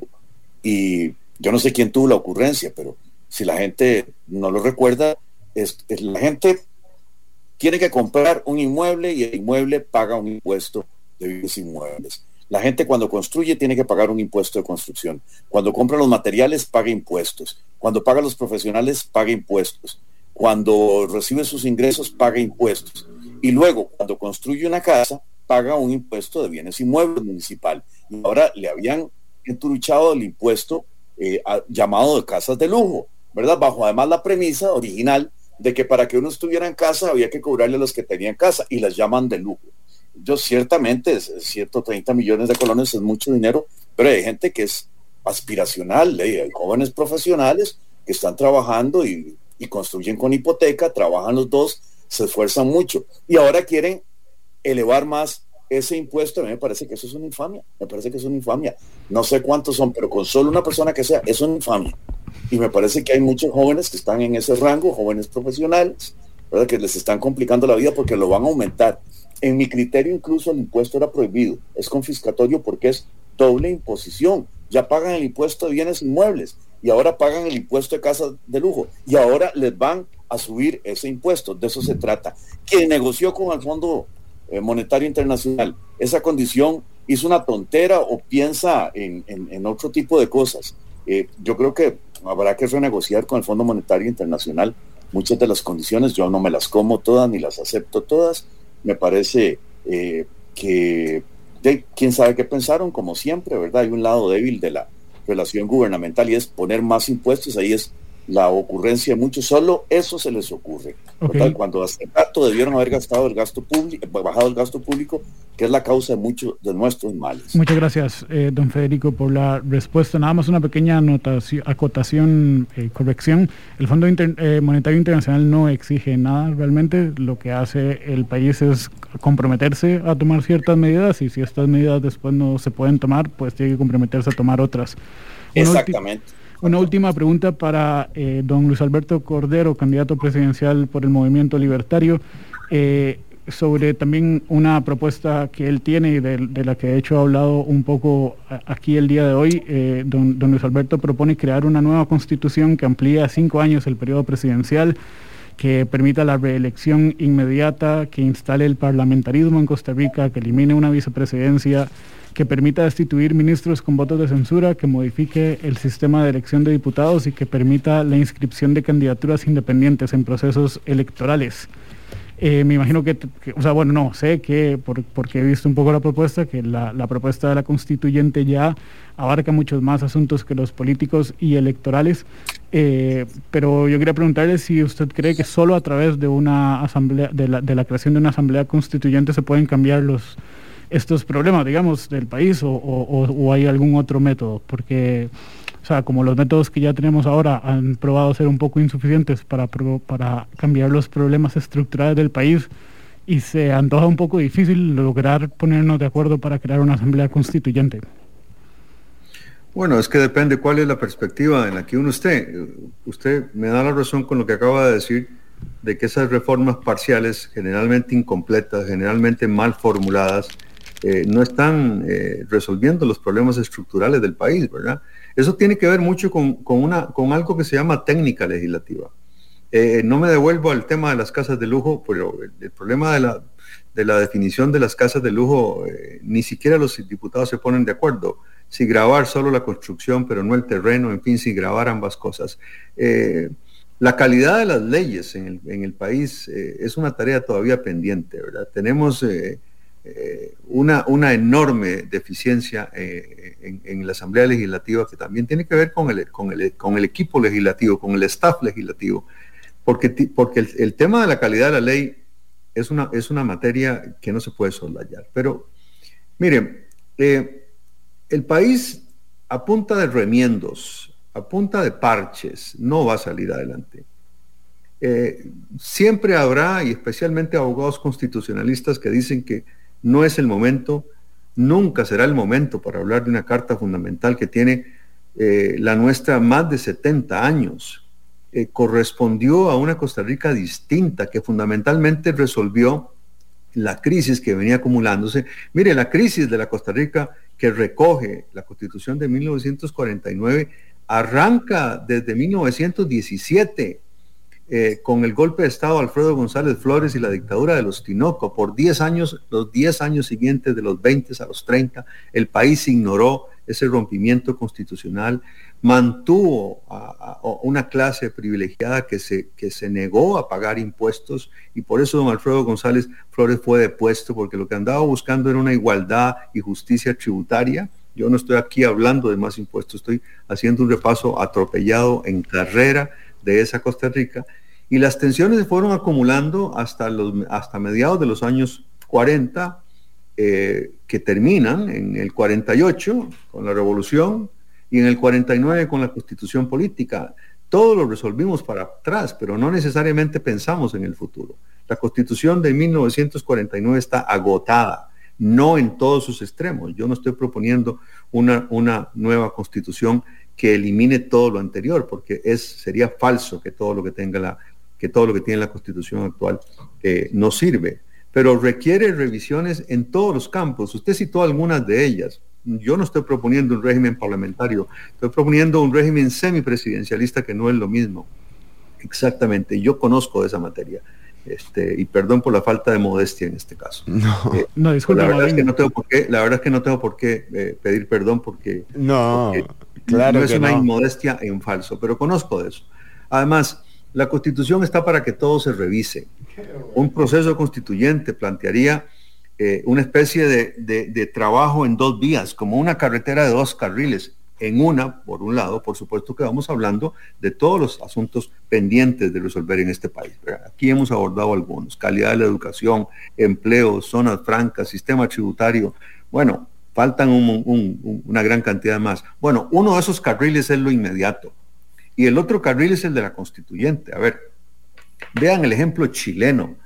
El ejemplo chileno que venía acumulando durante muchos años una gran crispación social y una gran atomización de esa sociedad, por lo demás muy culta como la uruguaya también. Bueno, se tuvo que resolver y aún no se resuelve porque está en marcha la redacción de una nueva constitución. Mientras tanto, también tiene una elección en segunda vuelta completamente polarizada de nuevo, ¿verdad? En, Chile, ¿verdad? Eh, y que no se sabe cómo va a terminar. Una constitución en marcha, una elección en marcha, un gobierno terminando y el país está en una calma relativa.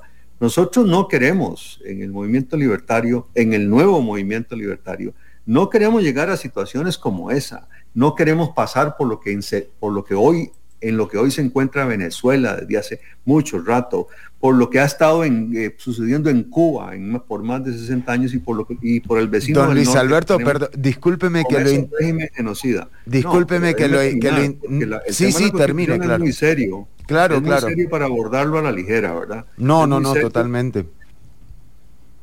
Es muy serio para abordarlo a la ligera porque además eh, los, los, detractores de, una nueva, eh, de, una nueva construcción, de un nuevo contrato social, siempre se amparan al tema de la falta de oportunidad o de la dificultad. No, lo que este país es, requiere, lo que requiere es reunir la valentía suficiente para afrontar los grandes problemas nacionales en una nueva carta fundamental.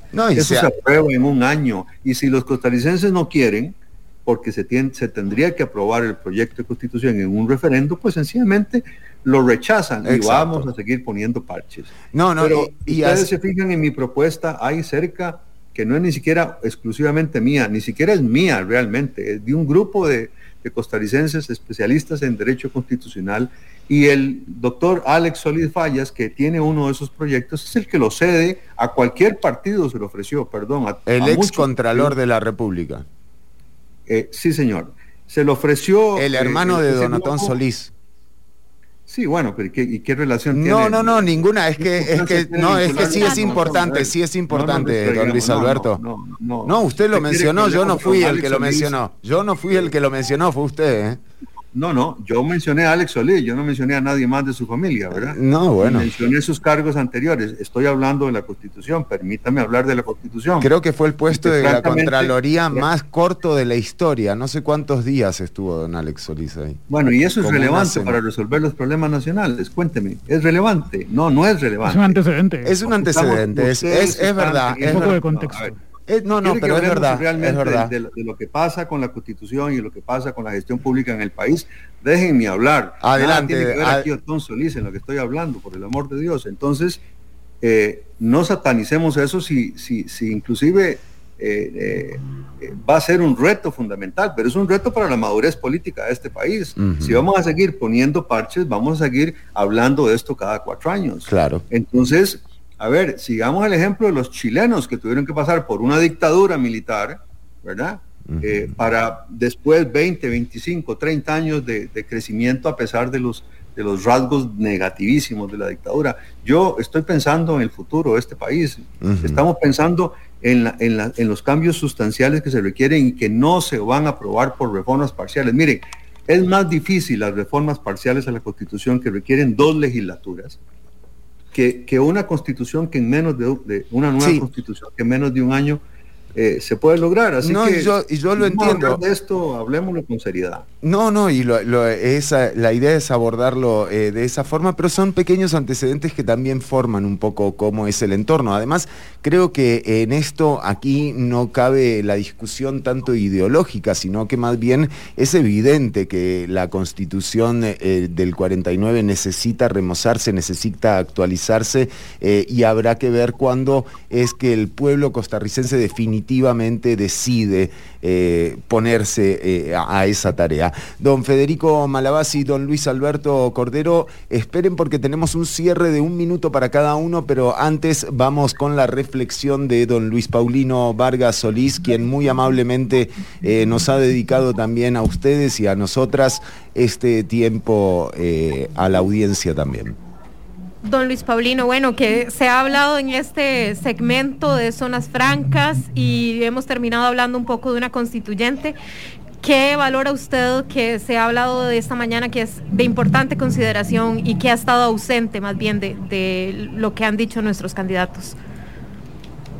Bueno, rápidamente decir, aclarar unas cositas.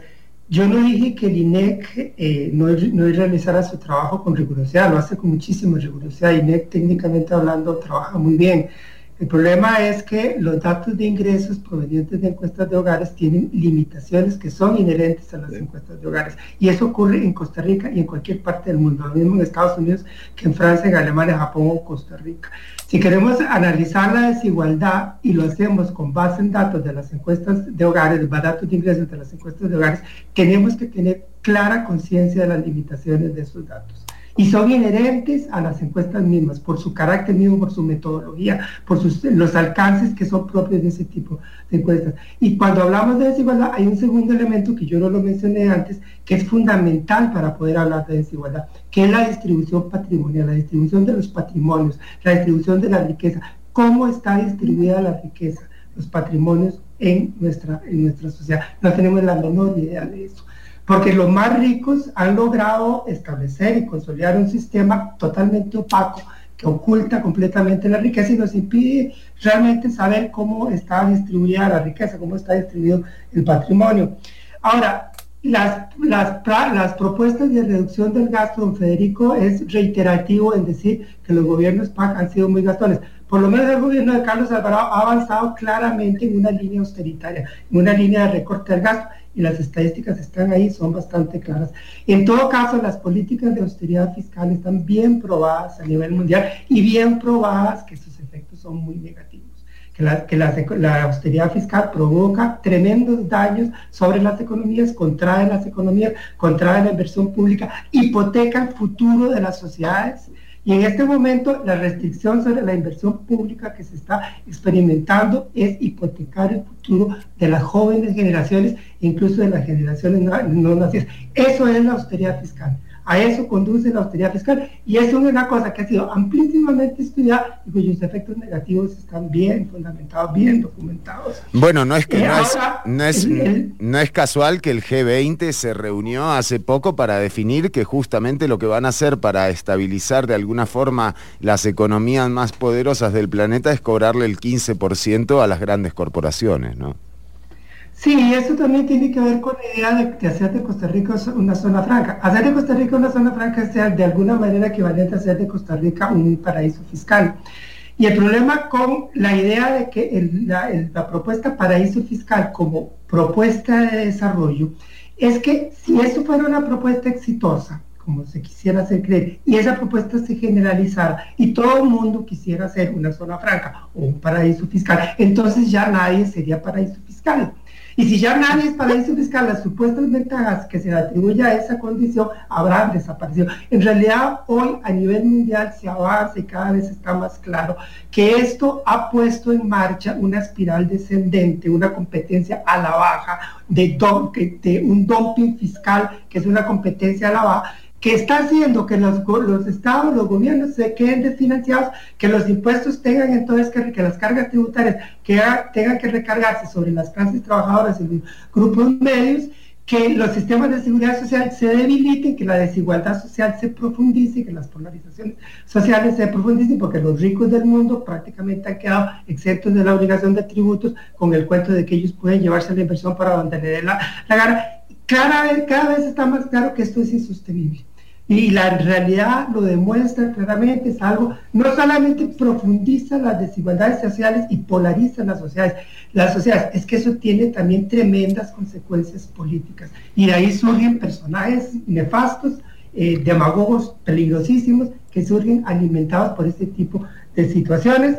Y bueno, no sé si, si tengo todavía más tiempo, porque también el asunto de, los impuestos sobre las casas de lujo. Bueno, creo que ahí hay que comenzar a trabajar un poquito el tema de la tributación sobre los patrimonios para hacer que los muy contribuyan un poquito más y hacerlo y, pensar sobre una base progresiva. El límite de 130 millones, ¿cuál es el, problema que le veo a la propuesta que está formulando el gobierno, que no es progresiva, que es una tasa flat pero igual para todo el mundo, y eso le hace perder progresividad cuando debería tener una escala progresiva. 130 millones no es fácilmente accesible para cualquier persona. Yo soy catedrático universitario y por esa razón me han dicho un millón de veces que soy un privilegiado porque soy un catedrático universitario. Bueno, mi casa y el terreno donde yo vivo vale un poco más de 60 millones de colores. Yo no voy a tener que pagar ese impuesto. Y eso que dicen que soy súper privilegiado porque soy catedrático universitario. Eh, don Luis Paulino, muchísimas gracias eh, por acompañarnos esta mañana. Eh, y bueno, antes de pasar con el segundo bloque de entrevistas a candidatos a diputados, queríamos ofrecerle un último minuto, medio minuto, a los candidatos este, del Movimiento Libertario y Unión Liberal para que den sus últimas declaraciones. No sé si quieren responder a lo que dijo don Albino sobre la austeridad fiscal, digo, don Luis Paulino, disculpen, sobre la austeridad fiscal. Eh, o, si, o si quieren enviar un mensaje más general. Lo siento mucho por la equivocación, una dislexia mental. Eh, don Federico Malabasi. Bueno, eh, lástima este, que no me invitaron a, debatir únicamente con Luis Paulino, porque de a mí medio minuto y a él le dan minutos y minutos para rebatirme. Ciertamente, el camino por el que vamos con estos gobiernos PAC nos ha hundido con el exceso de gasto público. Eso está sobreestudiado. Y lo que está sobreestudiado en el mundo es que el exceso de gasto público y el socialismo produce riqueza. Eso es lo que está sobreestudiado. O sea, no enredemos las cosas ni enredemos las cuestiones. Y si el gobierno y el sector público es tan baboso que ahora que hay regla fiscal invierte menos y se lo gasta todo, es un problema de estructura del gasto que está muy malo y así no vamos para ningún lado. Y la idea de estar quitándole a unos para darle a otros es un mal principio, porque eso anda redistribuyendo a uno las cosas de otros es prácticamente una expoliación. Aquí no se desarrolla en ningún país. Proponemos tributación baja para todos, no progresividad, no atacar las fuentes de la riqueza. Queremos un país lleno de riqueza y queremos exactamente cambiar a este gobierno que es como un pulpo encima de todos. Muchísimas gracias, don eh, Federico. Ahora le damos también a Luis Alberto el espacio para que dé sus últimas declaraciones muchas gracias. Bueno, eh, tengo que decir que, coincido realmente en muy poco con don Luis Paulino Vargas, ¿verdad? Francamente, eh, en, su, en sus apreciaciones, ¿verdad? Lástima que no hayamos convertido esto en una, en una única sesión para hablar de, economía y reactivación económica o de finanzas públicas, ¿verdad? Porque nos hemos entretenido en, otros temas. Eh, el país necesita un cambio radical. El cambio radical se puede hacer dentro de los márgenes de la constitucionalidad. Tenemos las herramientas, tenemos la oportunidad histórica para lograrlo y hay que ir a la discusión de una nueva carta fundamental porque la eficiencia eh, del Estado, eh, los principios de la, de la, transparencia, la eficiencia, la, exigibilidad de cuentas, en fin, una democracia que produzca resultados eh, requiere una nueva carta fundamental, no de reformas parciales. Eso es lo que hay que hacer, ¿verdad? Y en cuanto al gasto público, el gasto público en remuneraciones que defienden tanto el PAC y sus seguidores es, ha sido y seguirá siendo pernicioso si se concentra en las remuneraciones del sector público nada más.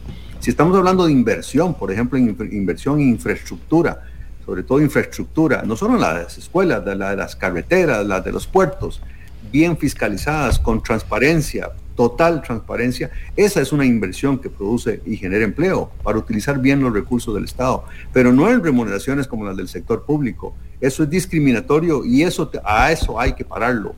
Y hay que pararlo y precisamente es para eso existe la regla fiscal y para eso se necesita un gobierno distinto, con un signo ideológico distinto, no el que hemos tenido con el PAC. Y por eso el nuevo movimiento libertario está proponiendo, haciendo propuestas responsables para hacerse cargo de este país. Don Luis Alberto Cordero, candidato presidencial del Movimiento Libertario, le agradecemos muchísimo su participación en el programa Quién es qué de este domingo, al igual que a don Federico Malabasi de la Unión Liberal y a don Luis Paulino Vargas por eh, también eh, venir a, darnos eh, su posición al respecto de muchos de los temas de los que estamos comentando. Para la segunda hora tenemos a los candidatos a diputado por Heredia, Jonathan Acuña del Frente Amplio y Gilberto Campos del Partido Liberal Progresista quienes ya están por ahí y a quienes ahorita ya pronto saludaremos. Así es, eh, don Federico, don Luis, a don Luis Alberto, a don Luis Paulino también. Eh, una, una pequeña reflexión también que cabe eh, en, este, en este espacio, creo que tiene que ver con eso, ¿no? Con la idea de, las no coincidencias que hubo. Y aquí es donde queda demostrado que los modelos de gestión son distintos. Y me parece que eso es enriquecedor para el electorado. Eh, me parece que dejar claro eh, por qué lado va cada quien hace que esta elección por lo menos sea un poco más honesta con la gente que va a definir eh, quién será el próximo o la próxima presidenta de Costa Rica en eh, muy probablemente en abril, pero bueno, empezando por... Por, por supuesto que eso es importante, pero me hubiera gustado confrontar con don Luis Alberto, no tener que confrontar con el economista asesor, porque no nos da espacio a nosotros para explicar nuestras ideas. No, y, totalmente, totalmente, pero, pero aquí eh, iba a ser muy difícil realmente confrontarlos a don Luis Alberto y a usted, don Federico. De hecho, eh, ya, ya nosotros nos cuestionábamos esto eh, a la hora de plantear el, programa y decíamos, más bien es una gran oportunidad como para desglosar un poco esta propuesta que hay desde el sector liberal, que tiene una tarea muy compleja en esta elección, porque es el sector que más divide electorado. Así que esa atomización también les va a pasar factura sin lugar a dudas.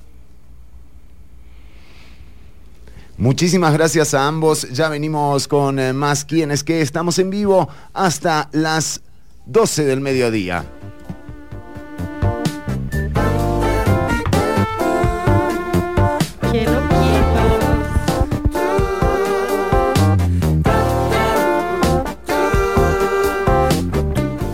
Y te recuerdo que podés seguir escuchando la música. Nosotros ahora el video lo cortamos, pero podés seguir escuchando la música de quienes que a través de 955 FM Amplify Radio, la voz de una generación. Ya viene Jonathan Acuña, candidato a diputado por Heredia del Frente Amplio. Y también nos acompaña Gilberto Campos, candidato a diputado por Heredia del Partido Liberal Progresista.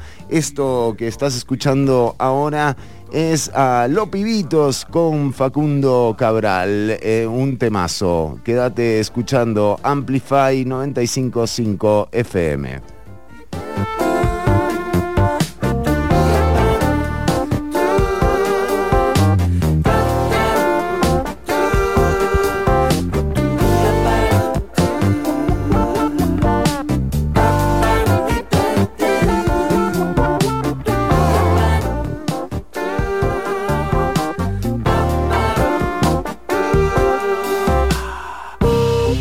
Solo Hace falta que te des cuenta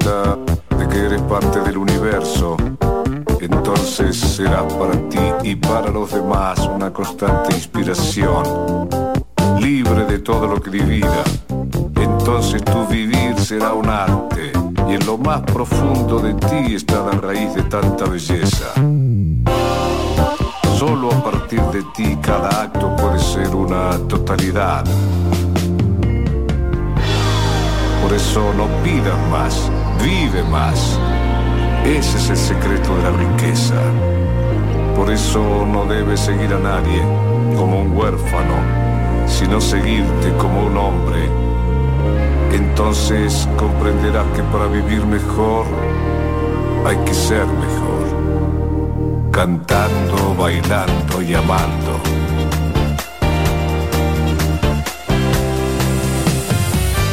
Levántate y anda.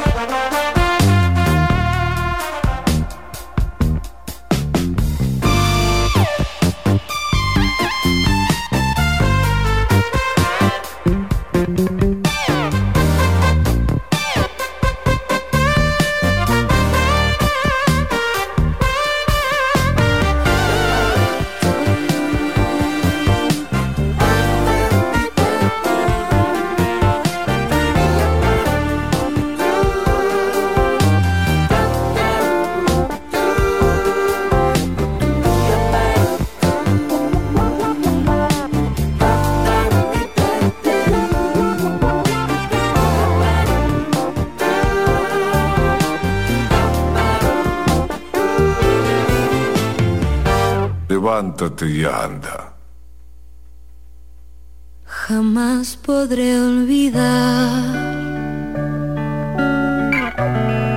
este lindo verano. Esas noches plateadas de luna bañadas, tu cielo y tu mar llena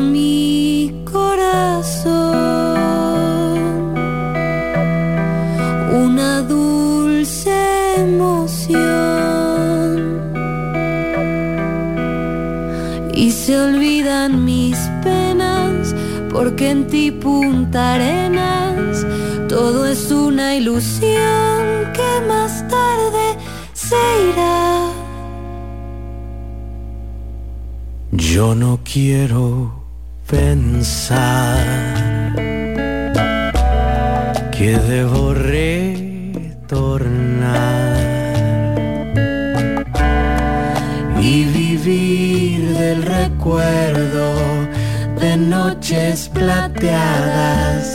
y sol tropical.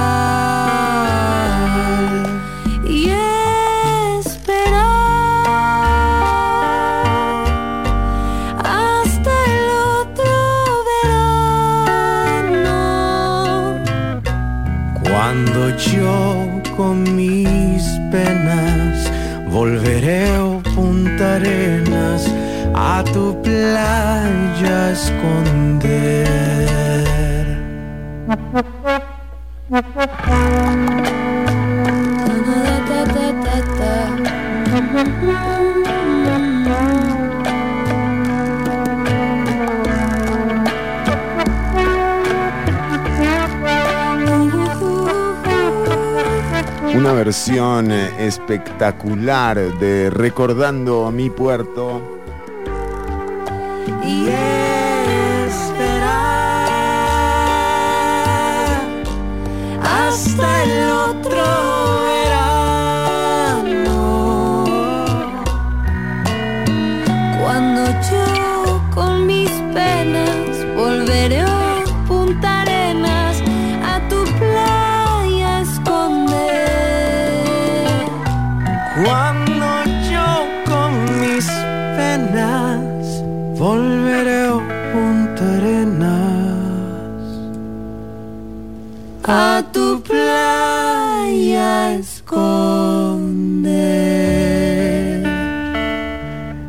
Daniel Patiño y María Centeno, música nacional. El tema, bueno, esta super versión de Recordando mi puerto, eh, cuando empezamos ya a eh, tras, transcurrir, bueno, la última parte eh, de este programa del quién es qué del día de hoy, en esta ocasión con, digamos, el lado B eh, de la elección del 6 de febrero que vienen a ser los diputados, que yo les digo, conforme van pasando eh, los años, eh, cada vez me doy más cuenta de que la relevancia que tiene esa elección es muchísimo más importante eh, que la de presidente. Eh, realmente ahí es donde pasa todo. Legislativa ha ocupado un lugar central justamente en estos últimos cuatro años y bueno, debutando con la reforma fiscal, ¿verdad?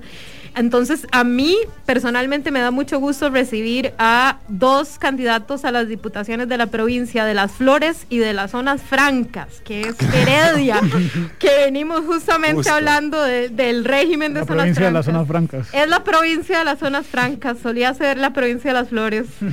Este, tenemos en línea a Jonathan Acuña del Frente Amplio y a Gilberto Campos del Partido Liberal Progresista. Eh, otro segmento en el que tenemos extremos, ¿verdad? Eh, políticos y que nos interesa escuchar más bien a Jonathan y a Gilberto hablar de las propuestas que llevan hacia la Asamblea Legislativa de ser electos. Entonces, quizás si comenzamos por Gilberto, que nos hable un poco de qué preocupaciones lleva como candidato a diputado. Nos escucha, Gilberto. Gilberto, eh, adelante, Gilberto Campos del Partido Liberal Progresista. Natalia le hacía una consulta eh, que, era, que era la primera de este bloque. Que nos conversen justamente qué tópicos llevan como candidatos a diputados que les parezcan prioritarios. Hola, muy buenos días. No sé si me escuchan porque yo no escuché nada del arranque entonces de la, de, la entrevista. Me van a disculpar. Nosotros eh, lo escuchamos bien, don Gilberto. Gracias.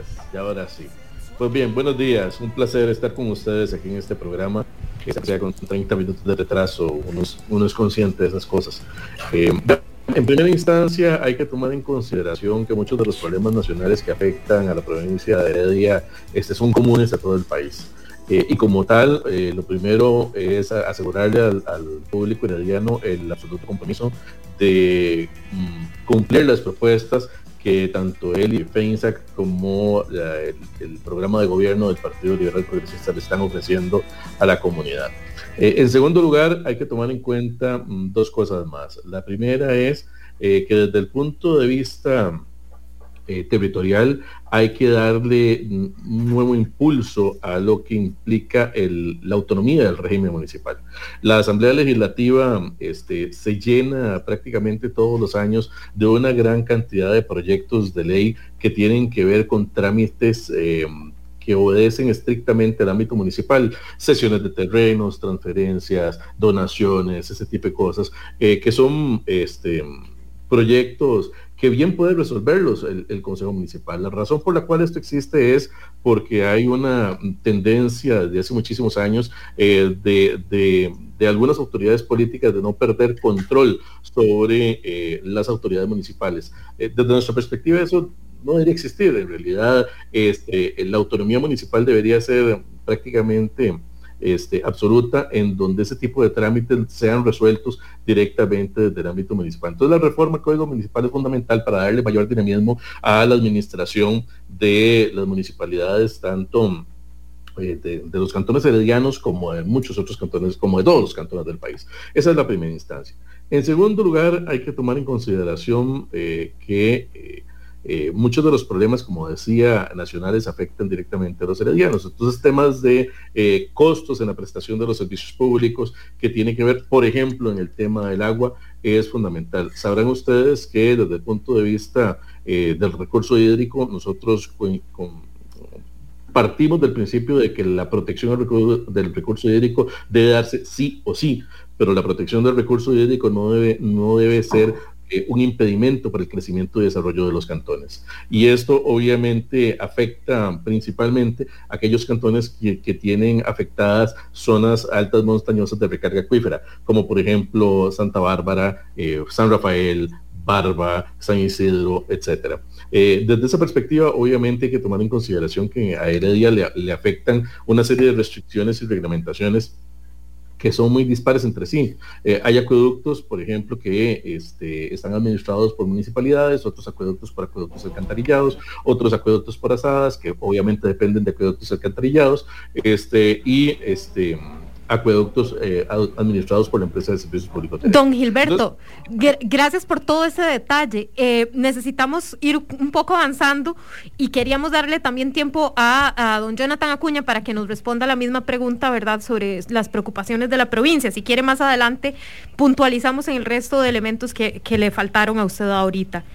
Adelante, con todo gusto. Gracias. Don Jonathan. Muchas gracias Natalia y muchas gracias don Gilberto, gracias también por este espacio para poder dialogar con don Gilberto y, de cara a la ciudadanía. Decir que efectivamente desde el Frente Amplio, desde la Diputación que esperamos llevar a la Asamblea Legislativa, eh, representando a la ciudadanía herediana, vamos a impulsar muy diversas agendas, pero yo me voy a concentrar con muchísima fuerza en cuatro elementos. El primero, en materia de activación económica hay muchísimo por hacer desde la Asamblea Legislativa, aunque no todo se puede hacer desde la Asamblea Legislativa. Pero aquí sí se puede hacer, darle aire a las pymes, a las pequeñas y medianas empresas, a las personas trabajadoras independientes que efectivamente la están pulseando y la tienen difícil, pero a las que también han pasado por una gravísima crisis socioeconómica que vino a sumarse a una situación estructural muy fregada previa a la pandemia y que ya con la pandemia se convirtió en una cosa inmanejable para muchísima gente que tiene ingresos bajos y que tiene que hacerse cargo, por ejemplo, del pago de los tributos en medio de una crisis como esta. ¿Qué ofrecemos desde el Frente Amplio? ¿Qué proponemos? Vamos a ir a impulsar que se duplique el plazo que se les da a las nuevas pymes pagando menos impuestos o no pagando impuestos. Durante el primer año, actualmente, durante el primer año no pagan las pymes nuevas impuestos sobre la renta, impuestos sobre utilidades. ¿Qué proponemos? Ampliar al doble esos plazos, duplicar esos plazos para darles aire para todas esas nuevas pymes que esperamos que vayan surgiendo pasado ya este vendaval, de esta crisis socioeconómica, pero también a las trabajadoras, a las personas trabajadoras independientes, ofrecerles un espacio de al menos un año o quizás dos periodos sin tener que pagar en impuestos sobre la renta para aquellas personas trabajadoras independientes que tienen ingresos de menos de 5 millones de colones de renta al año, a todos esos que la están pulseando y se inscriben como trabajadora, como personas físicas para poder eh, tributar. ¿Qué proponemos también en materia de corrupción? Nos estamos levantando cada lunes con un nuevo escándalo, cada lunes con otro, con otro allanamiento en una empresa privada y una institución pública. ¿Qué hay que hacer? Comprometerse, pero en serio, con una agenda de propuestas concretas. Recientemente, desde el Frente Amplio, no solo les decimos a la ciudadanía que vamos a combatir la corrupción, lo hemos hecho, lo hemos hecho siempre con control político serio y no hace nada, le enviamos al presidente de la República la solicitud de que convoca sesiones extraordinarias 13 proyectos de ley concretos, precisos. Dentro de ellos, hacer público el patrimonio de todos los funcionarios públicos que tienen que hacer declaración ante la Contraloría General de la República. Que sepan si llego a ser diputado, si Jonathan Acuña tiene o no tiene acciones en una empresa, porque en el momento en que estoy cumpliendo una, una función como funcionario público representando a la ciudadanía, esa ciudadanía tiene derecho a saber si yo estoy defendiendo los intereses generales o intereses particulares. Tercer elemento, diálogo constante con las comunidades, tener un pie bien puesto en la Asamblea Legislativa, tomándonos muy en serio ese trabajo en la Asamblea Legislativa, porque es una responsabilidad muy grande, pero para poder realizar también a profundidad esa labor, tener bien puesto el otro pie en las comunidades, escuchando lo que dicen las comunidades heredianas de manera proactiva, yendo a las comunidades a escuchar a todas esas fuerzas vivas, a toda esa gente que a mí me emociona profundamente porque piensan más allá de la puerta de su casa, que está en asociaciones de desarrollo, que está en organizaciones ambientalistas protegiendo el recurso hídrico de la provincia. Jonathan. Muchísimas gracias. Ya, o sea, sigamos adelante de nuevo retomando todo lo que nos han dicho, ¿verdad? Creo que justamente ¿Puedo, ¿Puedo dar un dato, Nati? nada más, porque sí hay algo, hay un dato relevante que tiene que ver eh, también con, eh, con, eh, con, la, con, con, los datos que revela el INEC, y es que el 97% del parque empresarial costarricense son pymes. O sea, estamos hablando de que es enorme la cantidad de pequeñas y medianas empresas y eh, también otro dato no menor, la mayoría de emprendimientos que han surgido en los últimos años son, eh, han surgido por necesidad. Eh, entonces, esto también son datos que hay que tomar en cuenta a la hora de la implementación de política pública. Natalia Díaz. Creo que tal vez en ese tema de las pymes sería bueno retomarlo también con, con Gilberto, ¿verdad? Eh, el plan del, del, PLP contempla alguna acción específica legislativa para eh, proteger justamente esos nuevos negocios que son la mayoría de los negocios nacionales, como mencionaba Fernando. Efectivamente, y se lo puedo asegurar que sí. Eh, lo primero es que hay que dejar de entender el sector privado nacional como un montón de empresas grandotas eh, que se benefician de beneficios este, fiscales, etcétera. No, no, el sector privado costarricense está compuesto por el 97% de pymes en el país, ustedes lo acaban de señalar. Eh, y ha sido, se ha hecho como una especie de costumbre que quieran meterle la mano en la bolsa a todas esas pymes para seguir financiando el gasto estatal. Eh, desde el PLP, desde el Partido Liberal Progresista, es el de la banderita naranjada con la palomita blanca. Eh, le puedo decir que uno de los elementos más importantes es la eliminación este, de trabas para que la gente pueda producir. Eh, ¿Y qué es eliminación de trabas? No es un asunto retórico, eh, es realidad. Quien se ha enfrentado a tener que pagar costos de electricidad, salarios, cargas sociales, una, serie, una serie de costos asociados a los, a los negocios que emprenden, trámites, permisos, etcétera, sabe perfectamente de lo que le estoy hablando. Es decir, quien ha tenido que pagar una planilla en la caja sabe perfectamente dónde chima el zapato y el PLP está justamente apuntando a eso. Uno, eliminación justamente de toda esa cantidad de trámites excesivos que el Estado impone para eh, crear una empresa en nuestro país. Dos. Oh, disculpe, es que creo que debería precisarnos un poco más a qué se refiere con, con planillas, porque ya hemos discutido que hay varios partidos que están discutiendo eh, eliminar cargas sociales del pago de eh, patronal, digamos, para convertirlo en impuestos específicos. Y me refiero al PUSC y al PLN. El PLP también está en línea con eliminar pago de FODESAF, este Banco Popular, y más del, de los impuestos de planilla. Bueno, se lo estaba empezando justamente a puntualizar. Entonces, vea, iba por el primero, el segundo. El tercero es justamente este, eliminar la base mínima contributiva. Eh, eso es fundamental. En, cuarto lugar, tiene que ver con eh, la eliminación de la obligatoriedad de, hacer los pagos al Banco Popular. Eh, en quinto lugar, es hacer diferenciados los cobros de FODESAF, y demás para que no engruesen el costo total del pago de los empleadores. Esto es fundamental eh, porque eso permitiría un mayor dinamismo en el desarrollo de las empresas. Entonces, sí, como usted me lo está preguntando, justamente se lo estoy puntualizando, eh, es, ese es el cómo hacer esa reactivación. Cuando uno habla de reactivación económica de pymes, no está hablando de otra cosa que no, que no sea reducirle los costos a las pymes para que las pymes puedan invertir más en el desarrollo de sus negocios. Y justamente eso es lo que el PLP está proponiendo.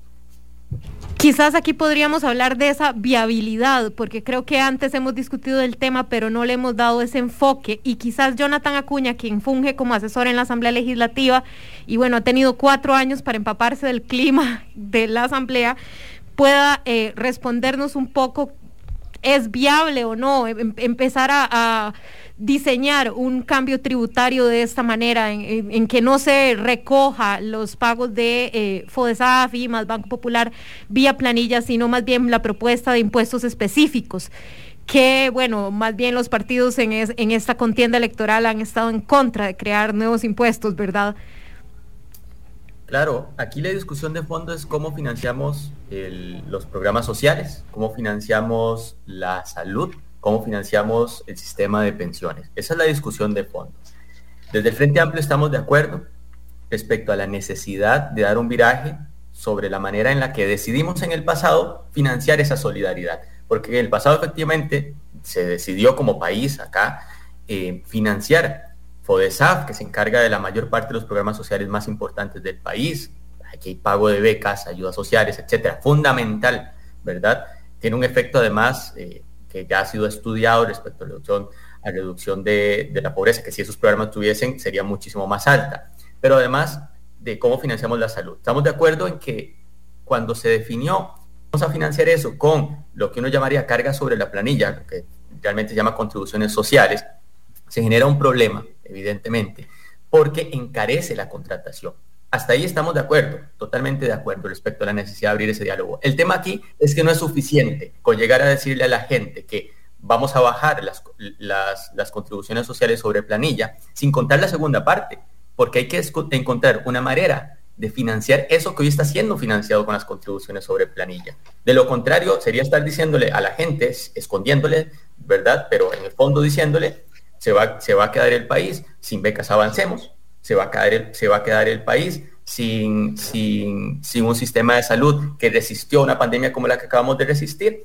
¿Qué ocurre entonces? Que a la hora de abrir un diálogo sincero, honesto, respecto a la necesidad de reducir esas contribuciones sobre planilla, hay que hablar de que entonces se vuelve necesario establecer impuestos altísimamente progresivos para, para compensar eso que se pierde por reducir los impuestos sobre planillas. Y desde el Frente Amplio, de hecho, una de las propuestas que incluimos en nuestro programa de gobierno es, desde el primer día, en nuestro gobierno abriremos un espacio para que nos pongamos de acuerdo sobre cómo financiamos esa solidaridad en el país, con impuestos altísimamente progresivos para poder sustituir esas contribuciones sobre la planilla que efectivamente tienen ese, ese efecto negativo absolutamente reconocido.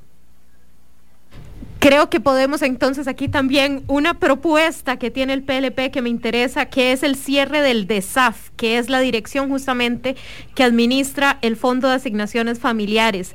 Don Gilberto, ¿usted le interesaría un poco eh, explicarnos sobre esa propuesta que trae el programa de gobierno del PLP? Sí, pero antes quiero decirle que en ningún momento el PLP está diciendo que va a eliminar los impuestos que tienen que ver con el financiamiento de los programas sociales. Eso no es cierto. Eh, los 90 impuestos que nosotros hemos señalado en reiteradas ocasiones tienen que ver con entrabamientos al desarrollo de la economía nacional y no tiene que ver con el desfinanciamiento de los programas sociales. Eso en ningún momento lo ha planteado ni Eli ni el programa de gobierno. Lo que no es este, coherente eh, y tampoco es, es, honesto, utilizando las palabras eh, de don Jonathan, es eh, que se hable de reactivación económica y por el otro lado se estén planteando subir el DIVA del 13 al 16%, por ejemplo, como lo promueve el plan de gobierno del Frente Amplio. Este, y tampoco es honesto, como por ejemplo lo planteaba don Jonathan, que se diga que se, van, que se va a reactivar la economía grabando las zonas francas, que por cierto Heredia es una de las, de las provincias que más zonas francas tiene y que más se beneficia este, muchos jóvenes que trabajan ahí este, si se le suben los impuestos o se, limitan la posibilidad del, desarrollo de la actividad de zonas francas, que dicho sea paso, no son solo extranjeras, sino también hay empresas de capital nacional eh, eh, bajo el régimen de zona franca, pues obviamente no tendrán incentivos para estar en el país o para mantenerse dentro de ese régimen. Entonces, obviamente, este, meterle impuestos a las zonas francas o como decían, este, altísimamente progresivos, que ahí es donde uno se queda la duda, ¿verdad? Que es altísimamente progresivo, por lo menos cuáles son este, los, los, los impuestos o las medidas altísimamente progresivas, eh, sin pensar en la reducción del gasto, porque es que se lo voy a plantear así, cuando, cuando la gente ha tenido alguna empresa o ha tenido que pagar por lo menos la luz de la casa,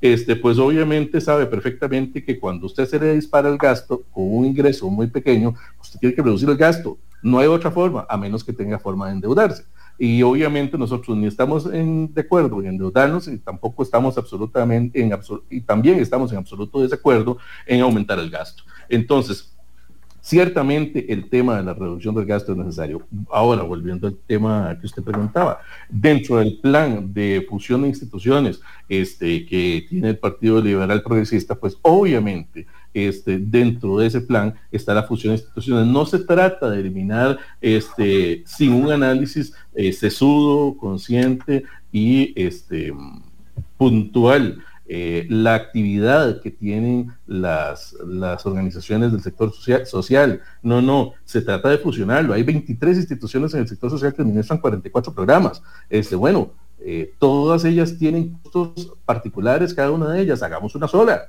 eh, y dentro de ahí es donde estamos hablando de eficiencia en la, función pública. Ahí no estamos hablando de despidos masivos tampoco. O sea, estamos hablando, y ya lo he dicho él y en reiteradas ocasiones, es tomando las herramientas legales que actualmente le, otorga la ley a la administración, pasar funcionarios que en este momento podrían estar, eh, digamos, este, sobrando producto de esa fusión a sectores del Estado donde están haciendo mucha falta. ¿Verdad? Eh, Costa Rica tiene una de las planillas más pequeñas de la OCDE, eh, pero ciertamente es una de las más caras de la OCDE.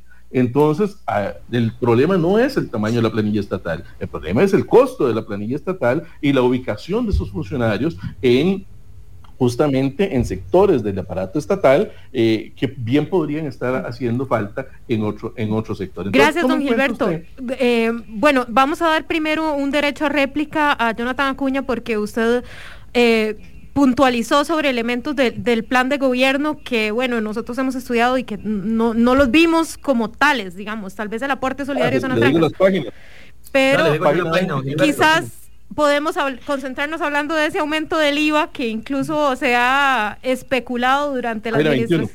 La Le digo yo la página, don Gilberto, si gusta, exactamente en el inciso D de la sección 7.2 dice oponernos a cualquier intención de aumentar la tarifa del IVA. Pero le voy a decir más, ya sé de dónde viene usted, va a decir que claro, sí que proponemos que a bienes de lujo, bienes que únicamente consuma el 5% de la población con más ingresos, a eso sí proponemos establecerles una tarifa diferenciada.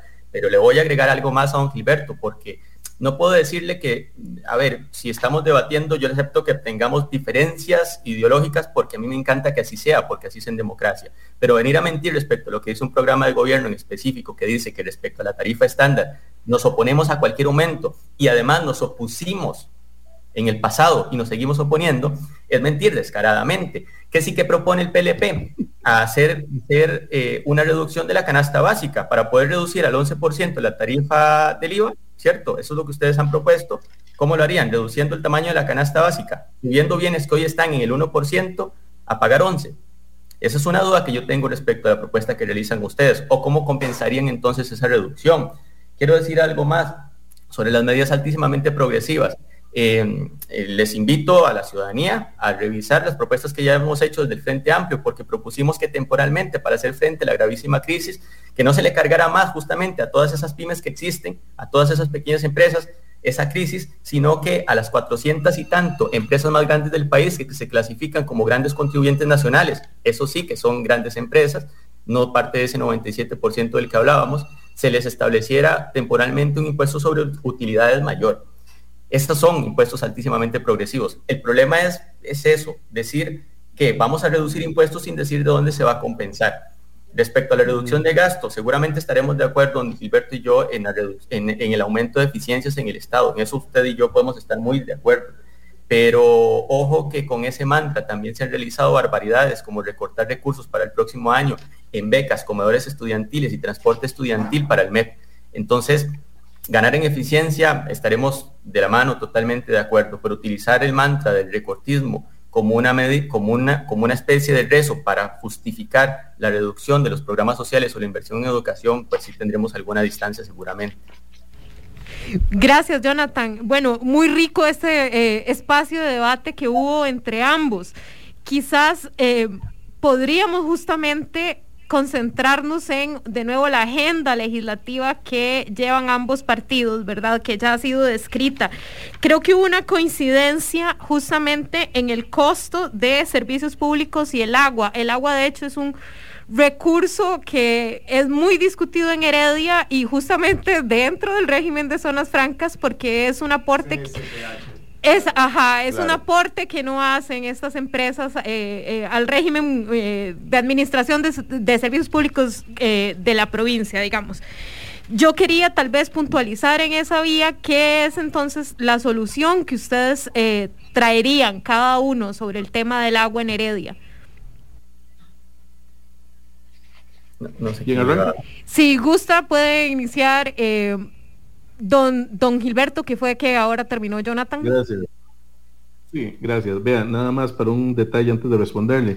No, Jonathan, no es mentira. Página 21 del programa de gobierno del Frente Amplio, el 13 al 16% del IVA y dice tasas mayores algunos alimentos nocivos y bienes y servicios consumidos por hogares a mayores ingresos. 5% decía usted. La pregunta es cuánto le genera ese 5% de alimentos, por ejemplo, que, como usted bien lo sabe, porque es economista, posiblemente no consumirán la gente por, por sencillamente sustitución de bienes. Pero bueno, es un tema que podemos discutir. Entonces, no, no es mentira. Y está, página 21. Ahora, vamos al tema de los costos y, de las zonas francas. Bien, eh, desde el punto de vista de los regímenes de zonas francas hay que tomar en consideración varias cosas. Eh, Costa Rica tiene dos economías. Eh, una economía este, que tiene que ver con el desarrollo que han tenido las zonas francas que están aquí y la economía interna del país que está aquí. No es bajando los regímenes de zonas francas a este nivel de, la economía nacional, es decir, bajándola, como se va a reactivar esto, como se va a beneficiar el crecimiento del país. Se trata de más bien subir el nivel de la economía nacional basado en los, en los, en los provisiones, en los beneficios, en, el desarrollo, en las oportunidades que pueden tener empresas nacionales, ese 97% de pymes, este, que justamente muchas de ellas encadenadas a los regímenes de zonas francas producen.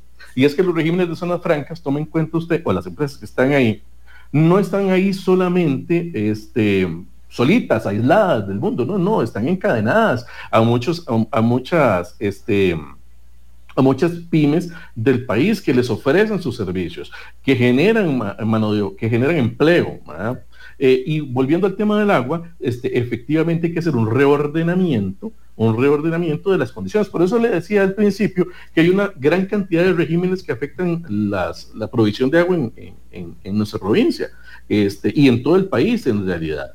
Entonces, cada uno de esos cuatro actores que le mencioné al principio, municipalidades, ASAs, acueductos alcantarillados, empresas de servicios públicos, tienen consideraciones distintas, regulaciones distintas y, concesiones distintas. Entonces, hay que tomar en consideración que hay que hacer un reordenamiento de los regímenes de provisión de agua, incluyendo uno de los actores, las, como las zonas francas, justamente para que la protección del recurso hídrico y la provisión del abastecimiento del recurso hídrico no impida el desarrollo económico de la provincia. Justamente así. Perfecto. Escuchamos ahora la respuesta de Jonathan Acuña.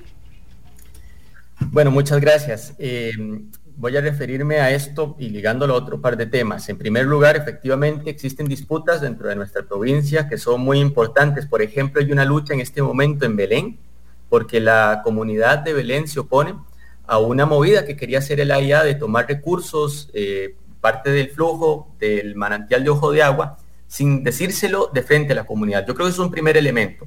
En la gestión del recurso hídrico, la institucionalidad tiene que hacerlo de manera eh, frontal, transparente, democrática, conversando con las comunidades. No puede ser que la comunidad se haya terminado dando cuenta en Belén de que iban a tomar una parte de esa, de esa fuente de recurso hídrico por un chisme que finalmente se convirtió en una noticia verificada por un medio comunal. De lo contrario, no se habría dado cuenta nadie y el AIA iba hacia adelante generando un conjunto de afectaciones también a otras comunidades aledañas en el, en el, en el, en el cauce del río donde hay personas agricultoras que se verían afectadas. Es decir, lo primero es que la institucionalidad en el manejo del recurso hídrico en nuestra provincia, pero también en todo el país, tiene que hacer, tiene que hacer las cosas de frente a la ciudadanía, conversando con la gente, explicándoles por qué se requiere la toma de recursos, ¿verdad? Y, además realizando los estudios correspondientes, que hay una negativa de realizar los estudios correspondientes en este caso. Eso es lo primero en el manejo del recurso hídrico. ¿Por qué? Porque esto genera conflictos que tienen que ser transitados de las maneras correctas entre las comunidades. En segundo lugar, la protección ambiental de toda la zona de recarga acuífera que tenemos en la zona norte de nuestra provincia es fundamental. Existen de nuevo conflictos, por ejemplo, por la, por la expansión inmobiliaria en algunas zonas donde el impacto que eso genera sobre las zonas de recarga es muy alto. Y hay que tener mucho cuidado porque en materia ambiental, como en muchos otros temas, tomar decisiones en el corto plazo, porque, porque sí, porque está en el corto plazo, significa cortar la rama en la que uno está sentado. Y sí, puede ser que en Heredia tengamos unos amplísimos eh, lugares de, de recarga acuífera en nuestras montañas, pero eso no significa que ese recurso sea infinito. Y el cuidado de ese recurso es también una lucha que hemos enarbolado y que seguiremos enarbolando desde el Frente Amplio. Perfecto. Gracias por la respuesta, Jonathan. Queríamos cerrar la participación de ustedes con unas preguntas que van en un sí o no lo más rápido posible. Eh, y empezábamos primero con cierre o venta de recope. ¿Están sí o no de acuerdo? Gilberto. Gracias. Cierre, sí, por supuesto. Jonathan. No. ¿Venta de Fanal, don Gilberto? Cierre de Fanal, sí. Eh, Jonathan. No. Cierre del Consejo Nacional de Producción, Gilberto. Absolutamente sí. Jonathan. No. Eh, y el cierre, digo, disculpen, impuestos para zonas francas o reducción de beneficios, eh, don Gilberto. Definitivamente no. Don Jonathan. Con la reducción de uno de los beneficios que tienen manteniendo todo el resto, únicamente del impuesto sobre dividendos y un pequeño aporte para banca para el desarrollo. O sea, es un sí. Alianzas público-privadas o semi-privatización para brindar servicios públicos. Don Gilberto. Es que son dos cosas diferentes eso. o, sea, o alianzas público-privadas o, o, la otra cosa, pero alianzas públicas y privadas, eh, sí, por supuesto, es necesaria para la eficiencia del Estado. Jonathan. Sí, opino lo mismo. Con alianzas público-privadas, de acuerdo, dentro del marco de la ley con transparencia, con privatización, no. ¿Cambios en el cobro del IVA, don Gilberto? Sí. ¿Y don Jonathan? Sí, para incluir variables nutricionales de género y otras. Muy bien. ¿Cuál sería, perdón, ¿cuál sería el cambio del IVA De que Gilberto. propone don Gilberto? Digo, yo, porque es que esto, somos conscientes que estamos como en ambos lados del espectro eh, de modelo de Sí. gestión. Pues, pues, bueno, ya deja de ser una pregunta de sí o no y vamos a argumentar entonces. Sí, tranquilo, tranquilo. Gracias. Eh, eh, gracias, sé que les queda poco tiempo y me van a disculpar eh, esto. Eh, vean, eh, hay un estudio de la Universidad de Costa Rica que dice que puede haber una, una modificación a la canasta básica tributaria tomando en consideración patrones reales de consumo eh, del costarricense que permitiría bajar del 13 al 11% el IVA. Este, efectivamente, esto es un tema necesario porque durante la tramitación del incremento en el IVA durante el, plan de impuestos pasado, este, eso fue muy a la ligera y muy a la libre. Este, sabrán ustedes que yo provengo de la sociedad civil, de una organización de defensa de los derechos de los consumidores. Durante 20 años hemos peleado con esto y durante la tramitación del plan fiscal fue evidente que los señoras y señores diputados este, no estaban muy interesados en, ver cuáles eran los patrones reales de consumo del costarricense, sino más bien establecer este, excepciones por presiones de grupos de interés y grupos de presión. Eh, entonces sí es necesario aplicar la ciencia y la técnica para establecer con claridad cuáles son los patrones reales eh, y bajar el 13%, bajar. al 11% del IVA para la reactivación económica. Bajar, bajar el IVA. Eh, bueno, realmente claro, uno ve cómo sí hay una tendencia de un sector o de un lado del espectro a la tendencia esta de no más impuestos. Mm, eh, realmente hay un sector también del electorado que está muy embelecido por esta situación que se está dando. Lo que sí habrá que ver si con la condición eh, actual que plantea la situación global ¿no? y con las diferencias marcadas de las empresas que se han visto beneficiadas, por ejemplo, por las políticas aplicadas eh, por el gobierno, que son la mayoría de esas 400 empresas. O sea, digamos, aquí a quienes se les ha permitido, eh, digamos, dejar de pagar la luz, eh, suspender contratos, eh, limitar jornadas, reducción de jornadas, han sido las, las grandes empresas. habrá que ver si, si esa situación de desigualdad en la que quedaron las pequeñas y medianas les alcanza con solamente eh, bajarles, bajarles las cargas, ¿no? Y que esto no se transforme en algo perverso que nos termine dejando eh, después preguntándonos de dónde se va a sacar para pagarle las pensiones a la gente, ¿no? Eh, de nuevo, hay temas que no se tocan en campaña, como por ejemplo el salario mínimo del sector privado. O sea, es que no lo hemos escuchado en ningún momento aquí. En, ya llevamos ocho horas de programa en total y nadie nos dice que le va a aumentar el, salario a la gente.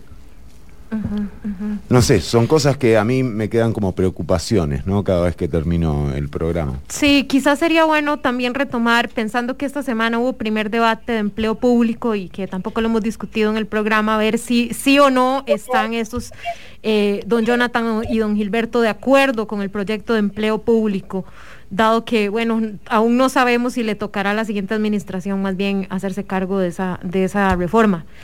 ¿Sí o no, don Gilberto, de acuerdo con empleo público? Sí, parcialmente. Eh, hay que analizar algunos temas en detalle que actualmente la Asamblea Legislativa está tramitando, este, me parece a mí a golpe de tambor. Jonathan. Estoy en contra, es un proyecto plagado de inconstitucionalidades, y no puede hacerse lo mismo que se ha hecho en el pasado, decir que no vamos a discutir los detalles por ahora. Es un proyecto que está plagado de inconstitucionalidades, de gravísimos errores técnicos, que no puede ir adelante así como va. Ok, creo que cada uno también debería tener un espacio para dar unas últimas declaraciones al electorado que nos escucha por Amplify eh, don... Son, eh, perdón, eh, Nati, son seis las candidaturas a diputaciones, ¿no? Que tiene Heredia. Sí, son seis diputados los que terminarán representando a la provincia, a la provincia de Heredia. Bueno, tenemos al primer lugar por el Frente Amplio y al primer lugar por, el, Partido Liberal Progresista. cada uno con su cierre, Jonathan Acuña. Bueno, muchas gracias por el espacio. Eh, yo agradezco mucho estos momentos para poder dar discusiones frente a la ciudadanía y que se conozca todo el abanico ideológico que existe. Eso es absolutamente necesario y eso engrandece la democracia. Sí decir que, eh, que uno de los detalles que me llamó la atención y con esto quisiera cerrar es que don Gilberto señalaba que habían señalamientos con, respecto a la manera en la que se discutió el plan fiscal.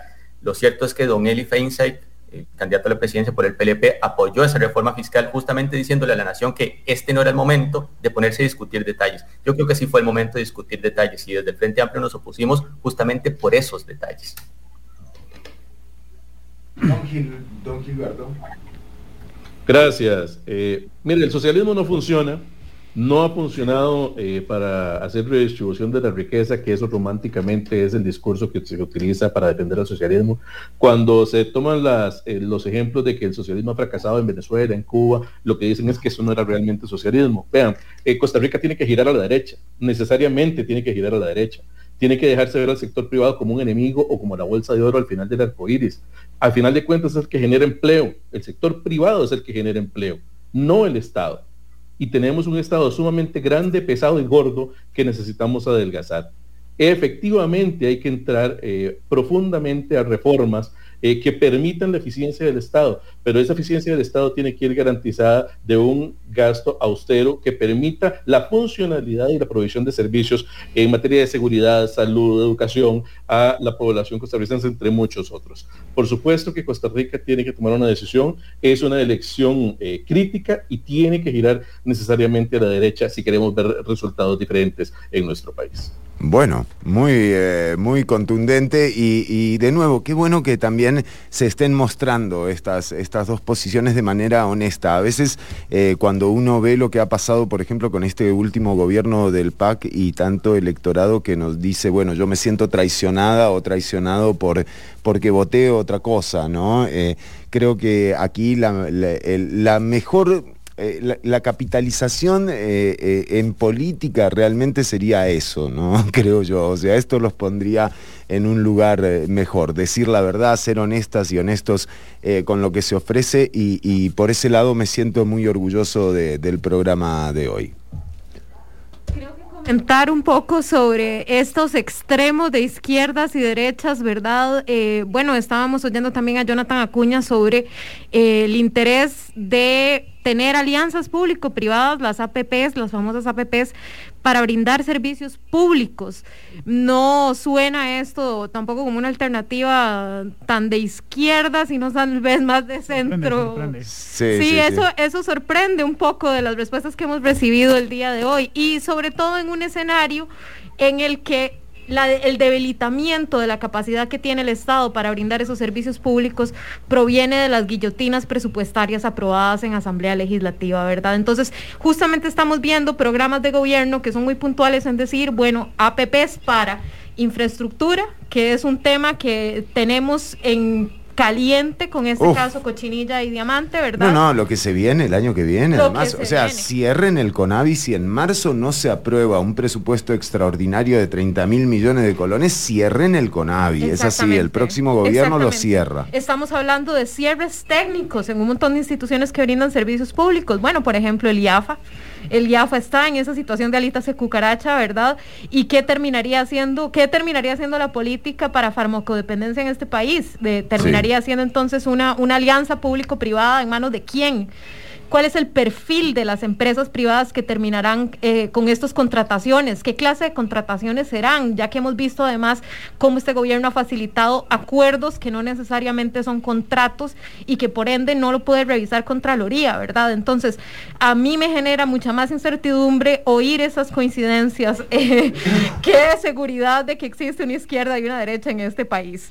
Sí, también interesante, Jonathan, eh, que, también habla un poco acerca de, la, de reducir las cargas eh, tributarias para las empresas y verdad y además algo que yo también eh, escuché hace poco a Villalta como sugerir de una forma muy muy sutil y llama la atención porque es evidentemente también una debe ser creo yo una estrategia del Frente Amplio como para alejarse cada vez más de estos postulados con el que se le compara usualmente, ¿verdad? De comunismo, chavismo, socialismo y como decir, no, no, nosotros somos eh, progresistas e izquierda, pero... Pero somos cool. Pero somos cool y somos racionales. Eh, Fernando hablaba antes acerca de que no se ha hablado del salario mínimo y entonces me, me puse a buscar cuál es la única vez en el último mes que he escuchado hablar en el marco de las elecciones sobre el salario mínimo en el sector privado. Y precisamente es un candidato a diputado del PLP por San José, que en estos días como que se puso un poco controvertido el asunto con él. Él se llama Jorge Dengo porque en un comentario en una red social él decía que está en contra de todo tipo de salario mínimo. Decía que el salario mínimo es una forma antojadiza de disminuir la competencia y más bien, más bien ponerle techo a los salarios y que cualquier liberal, sin importar la tendencia, tiene que estar naturalmente en contra del salario mínimo y dejar que prive el libre mercado donde no hayan máximos ni mínimos. Alguien leyó Ayn Rand. Bueno, alguien leyó Ayn Rand. y, eh, aparte para, para, tomar eh, algunas eh, referencias que no sean tan subjetivas como por ejemplo pueden ser nuestras posiciones en torno a un tema o a otro, lo que uno está viendo por ejemplo es que si bien Joe Biden ahora le atenuó, le bajó el volumen al tema de la sindicalización, ayer los trabajadores y las trabajadoras de Starbucks crearon su propio sindicato. Eh, Joe Biden llamó a la gente a sindicalizarse. Eh, y, y, cuál Hay es? una huelga de sindicatos de Kellogg's en este momento. En, este momento está exactamente lo de Kellogg's también, eh, lo que pasó en Amazon, ¿verdad? Que no permitieron luego de, una, de una gran movida interna que hubo para boicotear también esa elección, finalmente en Amazon no lograron sindicalizarse. pero lo cierto es que poco se habla de, de, cómo va a ser la gente, por ejemplo, con salarios bajos o mínimos para eh, que se le garantice que va a poder negociar la mejora de sus condiciones salariales. Y es que eso es lo que no existe en este, en este, en este contexto. No estamos, hablando de, la elevación en costo de vida, que ese es otro elemento, digamos, salarial. Ahorita no estamos hablando de inflación, de, bueno, las, consecuencias pandémicas más bien han ido por el otro lado, ¿verdad? mira, mira el dato que acabas de decir. Eh, no estamos hablando de inflación, sin embargo, el último eh, IPC eh, presentado por el INEC habla de un aumento del 0,82% en los precios eh, y es el aumento eh, interanual o la variación interanual más alta desde el año 2015. Y esto sí varía la inflación, o sea que la inflación del año que viene la vamos a tener todavía, todavía más, más, más, más alta. ¿no? Por eso es tan importante que tomemos en cuenta todo esto para saber con qué herramientas eh, nos ofrecen estas candidaturas luchar por mejorar la calidad de vida eh, de, nosotros y, del otro. Sí, porque también creo que se siente mucho que el debate se centra solo eh, en, el Estado, digamos, en cómo hacer que el Estado sea más eficiente y demás, y en que los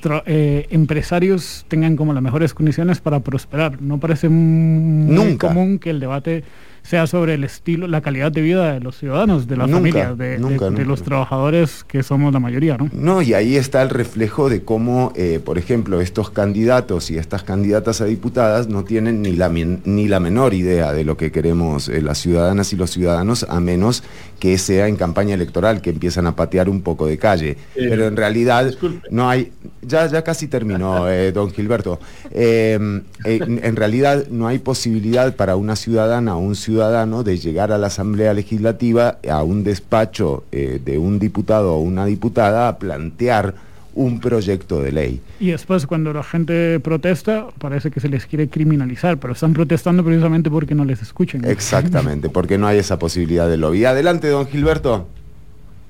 Ah, gracias. No, yo pensé que ya habíamos terminado porque pensé que era el cierre que nos estaban pidiendo, pero veo que la cosa siguió. Entonces, eh, nada más tenía un comentario. Este, a los políticos les gusta mucho terminar ellos con la última palabra, don Gilberto. Aquí eso no, lo vamos a permitir. nada más la última palabra es de quien produce el espacio, si es que yo lo respeto. Yo he sido productor radial durante más de 20 años también, así es que entiendo bien el asunto. Este, vean, eh, es curioso lo que comentan porque este, les decía hace un momento que yo tengo 20 años de participar en una organización, más de 20 años de participar en una organización este, de defensa de los derechos del consumidor en nuestro país. Eh, y efectivamente a mí me ha tocado tocar muchas puertas eh, de diputados durante 20 años en Asamblea Legislativa. Incluso de Frente Amplio, este, se le ha ido a tocar también a José María Villal, este, eh, del cual, al persona a la cual estimo, que pensemos diferente no quiere decir que no le estimo, por supuesto. Este, y vieron ustedes qué interesante, porque eh, lo que señalan ustedes eh, es, cierto. Este, hay una desconexión entre muchos diputados que llegan a la Asamblea Legislativa y lo que se requiere o lo que el pueblo está requiriendo, llamando pueblo, digamos, a la gente que requiere que cambios en las fórmulas econométricas de fijación tarifaria, por ejemplo, de agua, luz, eh, eh, transporte público, etcétera, etcétera. Nuevos métodos de transporte, privilegiar este, todas, las, eh, todas las energías limpias para movilidad y no solamente electricidad, este, como hace este gobierno, entre otras cosas. Y entonces viera que lo que quería decir, es, aterrizando esto, es que viniendo yo de la sociedad civil, Y sabiendo eh, que, que, uno se expone a los portazos en la Asamblea Legislativa de candidatos a diputados que en campaña dicen una cosa y terminan respondiendo a sus propias agendas cuando terminan siendo diputados, el compromiso de este candidato a diputado es justamente no reproducir el mismo modelo que se ha reproducido durante tantos años en Costa Rica.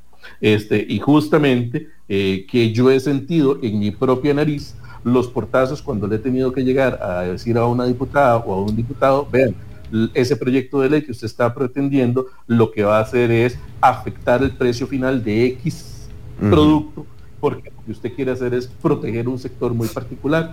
Eh, termina, termina aprobándose el proyecto de ley y termina subiendo el precio de, de ese bien.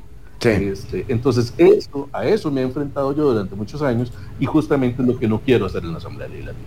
Muchas gracias, don Gilberto. Don Gilberto, eh, vamos a cederle el mismo tiempo también eh, a, don Jonathan para que sea todo equitativo y eh, realmente terminamos el programa de hoy. yo le quería preguntar a Alessandro, ¿hay otro programa? O sea, ¿el domingo que viene nosotros tenemos programa? En principio sí. Ah, bueno. Señor productor. no, porque quedé desorientado. O ah, sea, eh, el 21 todavía hay quienes que. Así que a la gente invitarla para que el próximo domingo eh, sintonice también 95.5 Diría que más bien es el 19 de diciembre. Ah, el próximo muy domingo, bien, muy bien. Estamos, sí, 19 de diciembre y tenemos programa, Fernando, para que no se vaya a vacaciones todavía. Sí, no, no, pero a ver, sí, por favor, eh, alguien que me organice, eh, eh, sí, 19, correcto, gracias, por favor, a la gente de producción que me organice un poco la vida, ¿eh? Eh, y iba a mandar a Navidad de una vez? Yo ya me iba, pero yo de acá me iba a pegar una fiesta, o sea que me duraba hasta el domingo que viene. Bueno, por lo visto no se, va a poder. Gracias a las candidaturas a Jonathan Acuña del Frente Amplio, a don eh, Gilberto, eh, también agradecerles el tiempo a la audiencia que creemos que eso es lo vital. Don Gilberto Campos del Partido Liberal Progresista y adelante Jonathan con ese mismo tiempo de cierre. Gracias, gracias Fernando. Antes de que vaya abriendo tamales. Eh, Exacto. un comentario cortito, un comentario cortito. Bueno, sí, efectivamente, de lo que no se puede afirmar eso sí es que en el despacho del Frente Amplio ocurra eso. Pueden consultar la gente del sector cultura que está en medio de una emergencia. Cuando se acercaron al despacho, las puertas abiertas. Y desde ahí pudimos construir una ley de emergencia para el sector cultura. Y así en muchos otros sectores. A la gente, voy a contarles otro caso de la Cámara de Comercio. La Cámara de Comercio que estaba, sobre la que estaba pesando una lucha eh, en contra de las eh, comisiones altísimas por el uso de datáfonos en los comercios de todo el país. Y desde el Frente Amplio que hicimos, abrimos las puertas. Porque cuando hay una lucha en la que nos sentimos eh, identificados, identificadas, y en las que coincidimos, porque habrán otras, como ocurre en democracia, en las que no, en una postura en la que coincidimos, les pongo esto de ejemplo, nos da estrictamente igual de quién se trate y ahí estuvimos al lado de la Cámara de Comercio. ¿Qué hicimos? Fuimos, impulsamos, presentamos una, una gestión ante el Banco Central y finalmente se logró mediante un proyecto de ley ponerle fin a esos cobros abusivos sobre los datáfonos para todo el comercio en este país.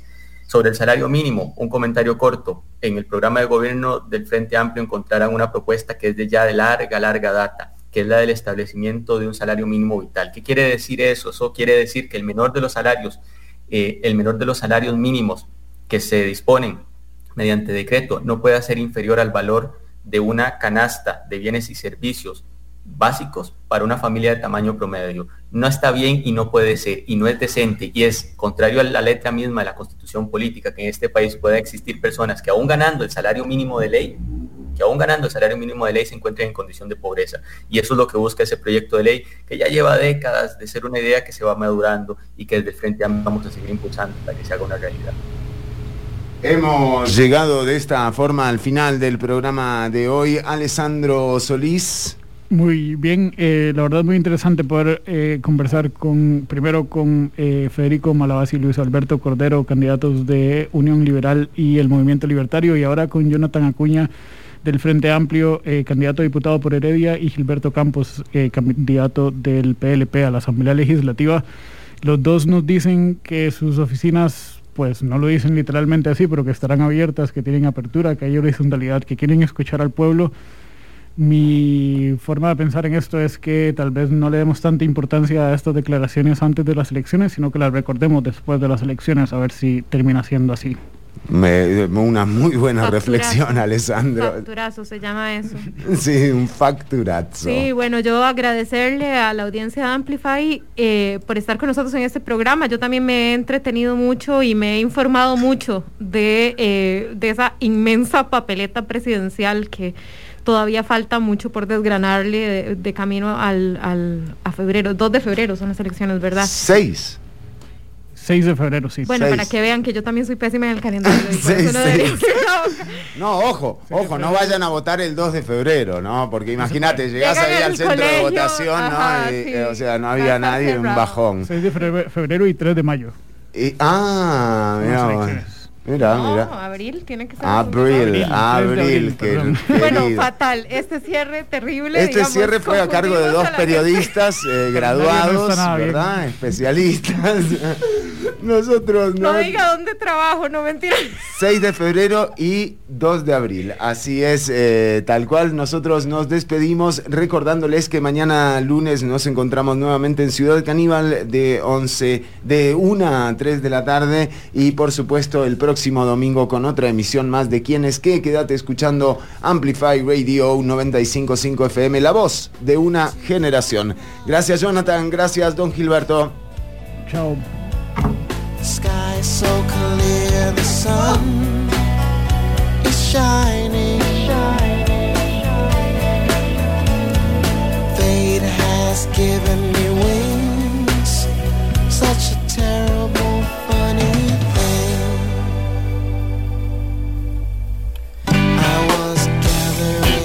my nerve to ask out Carmen.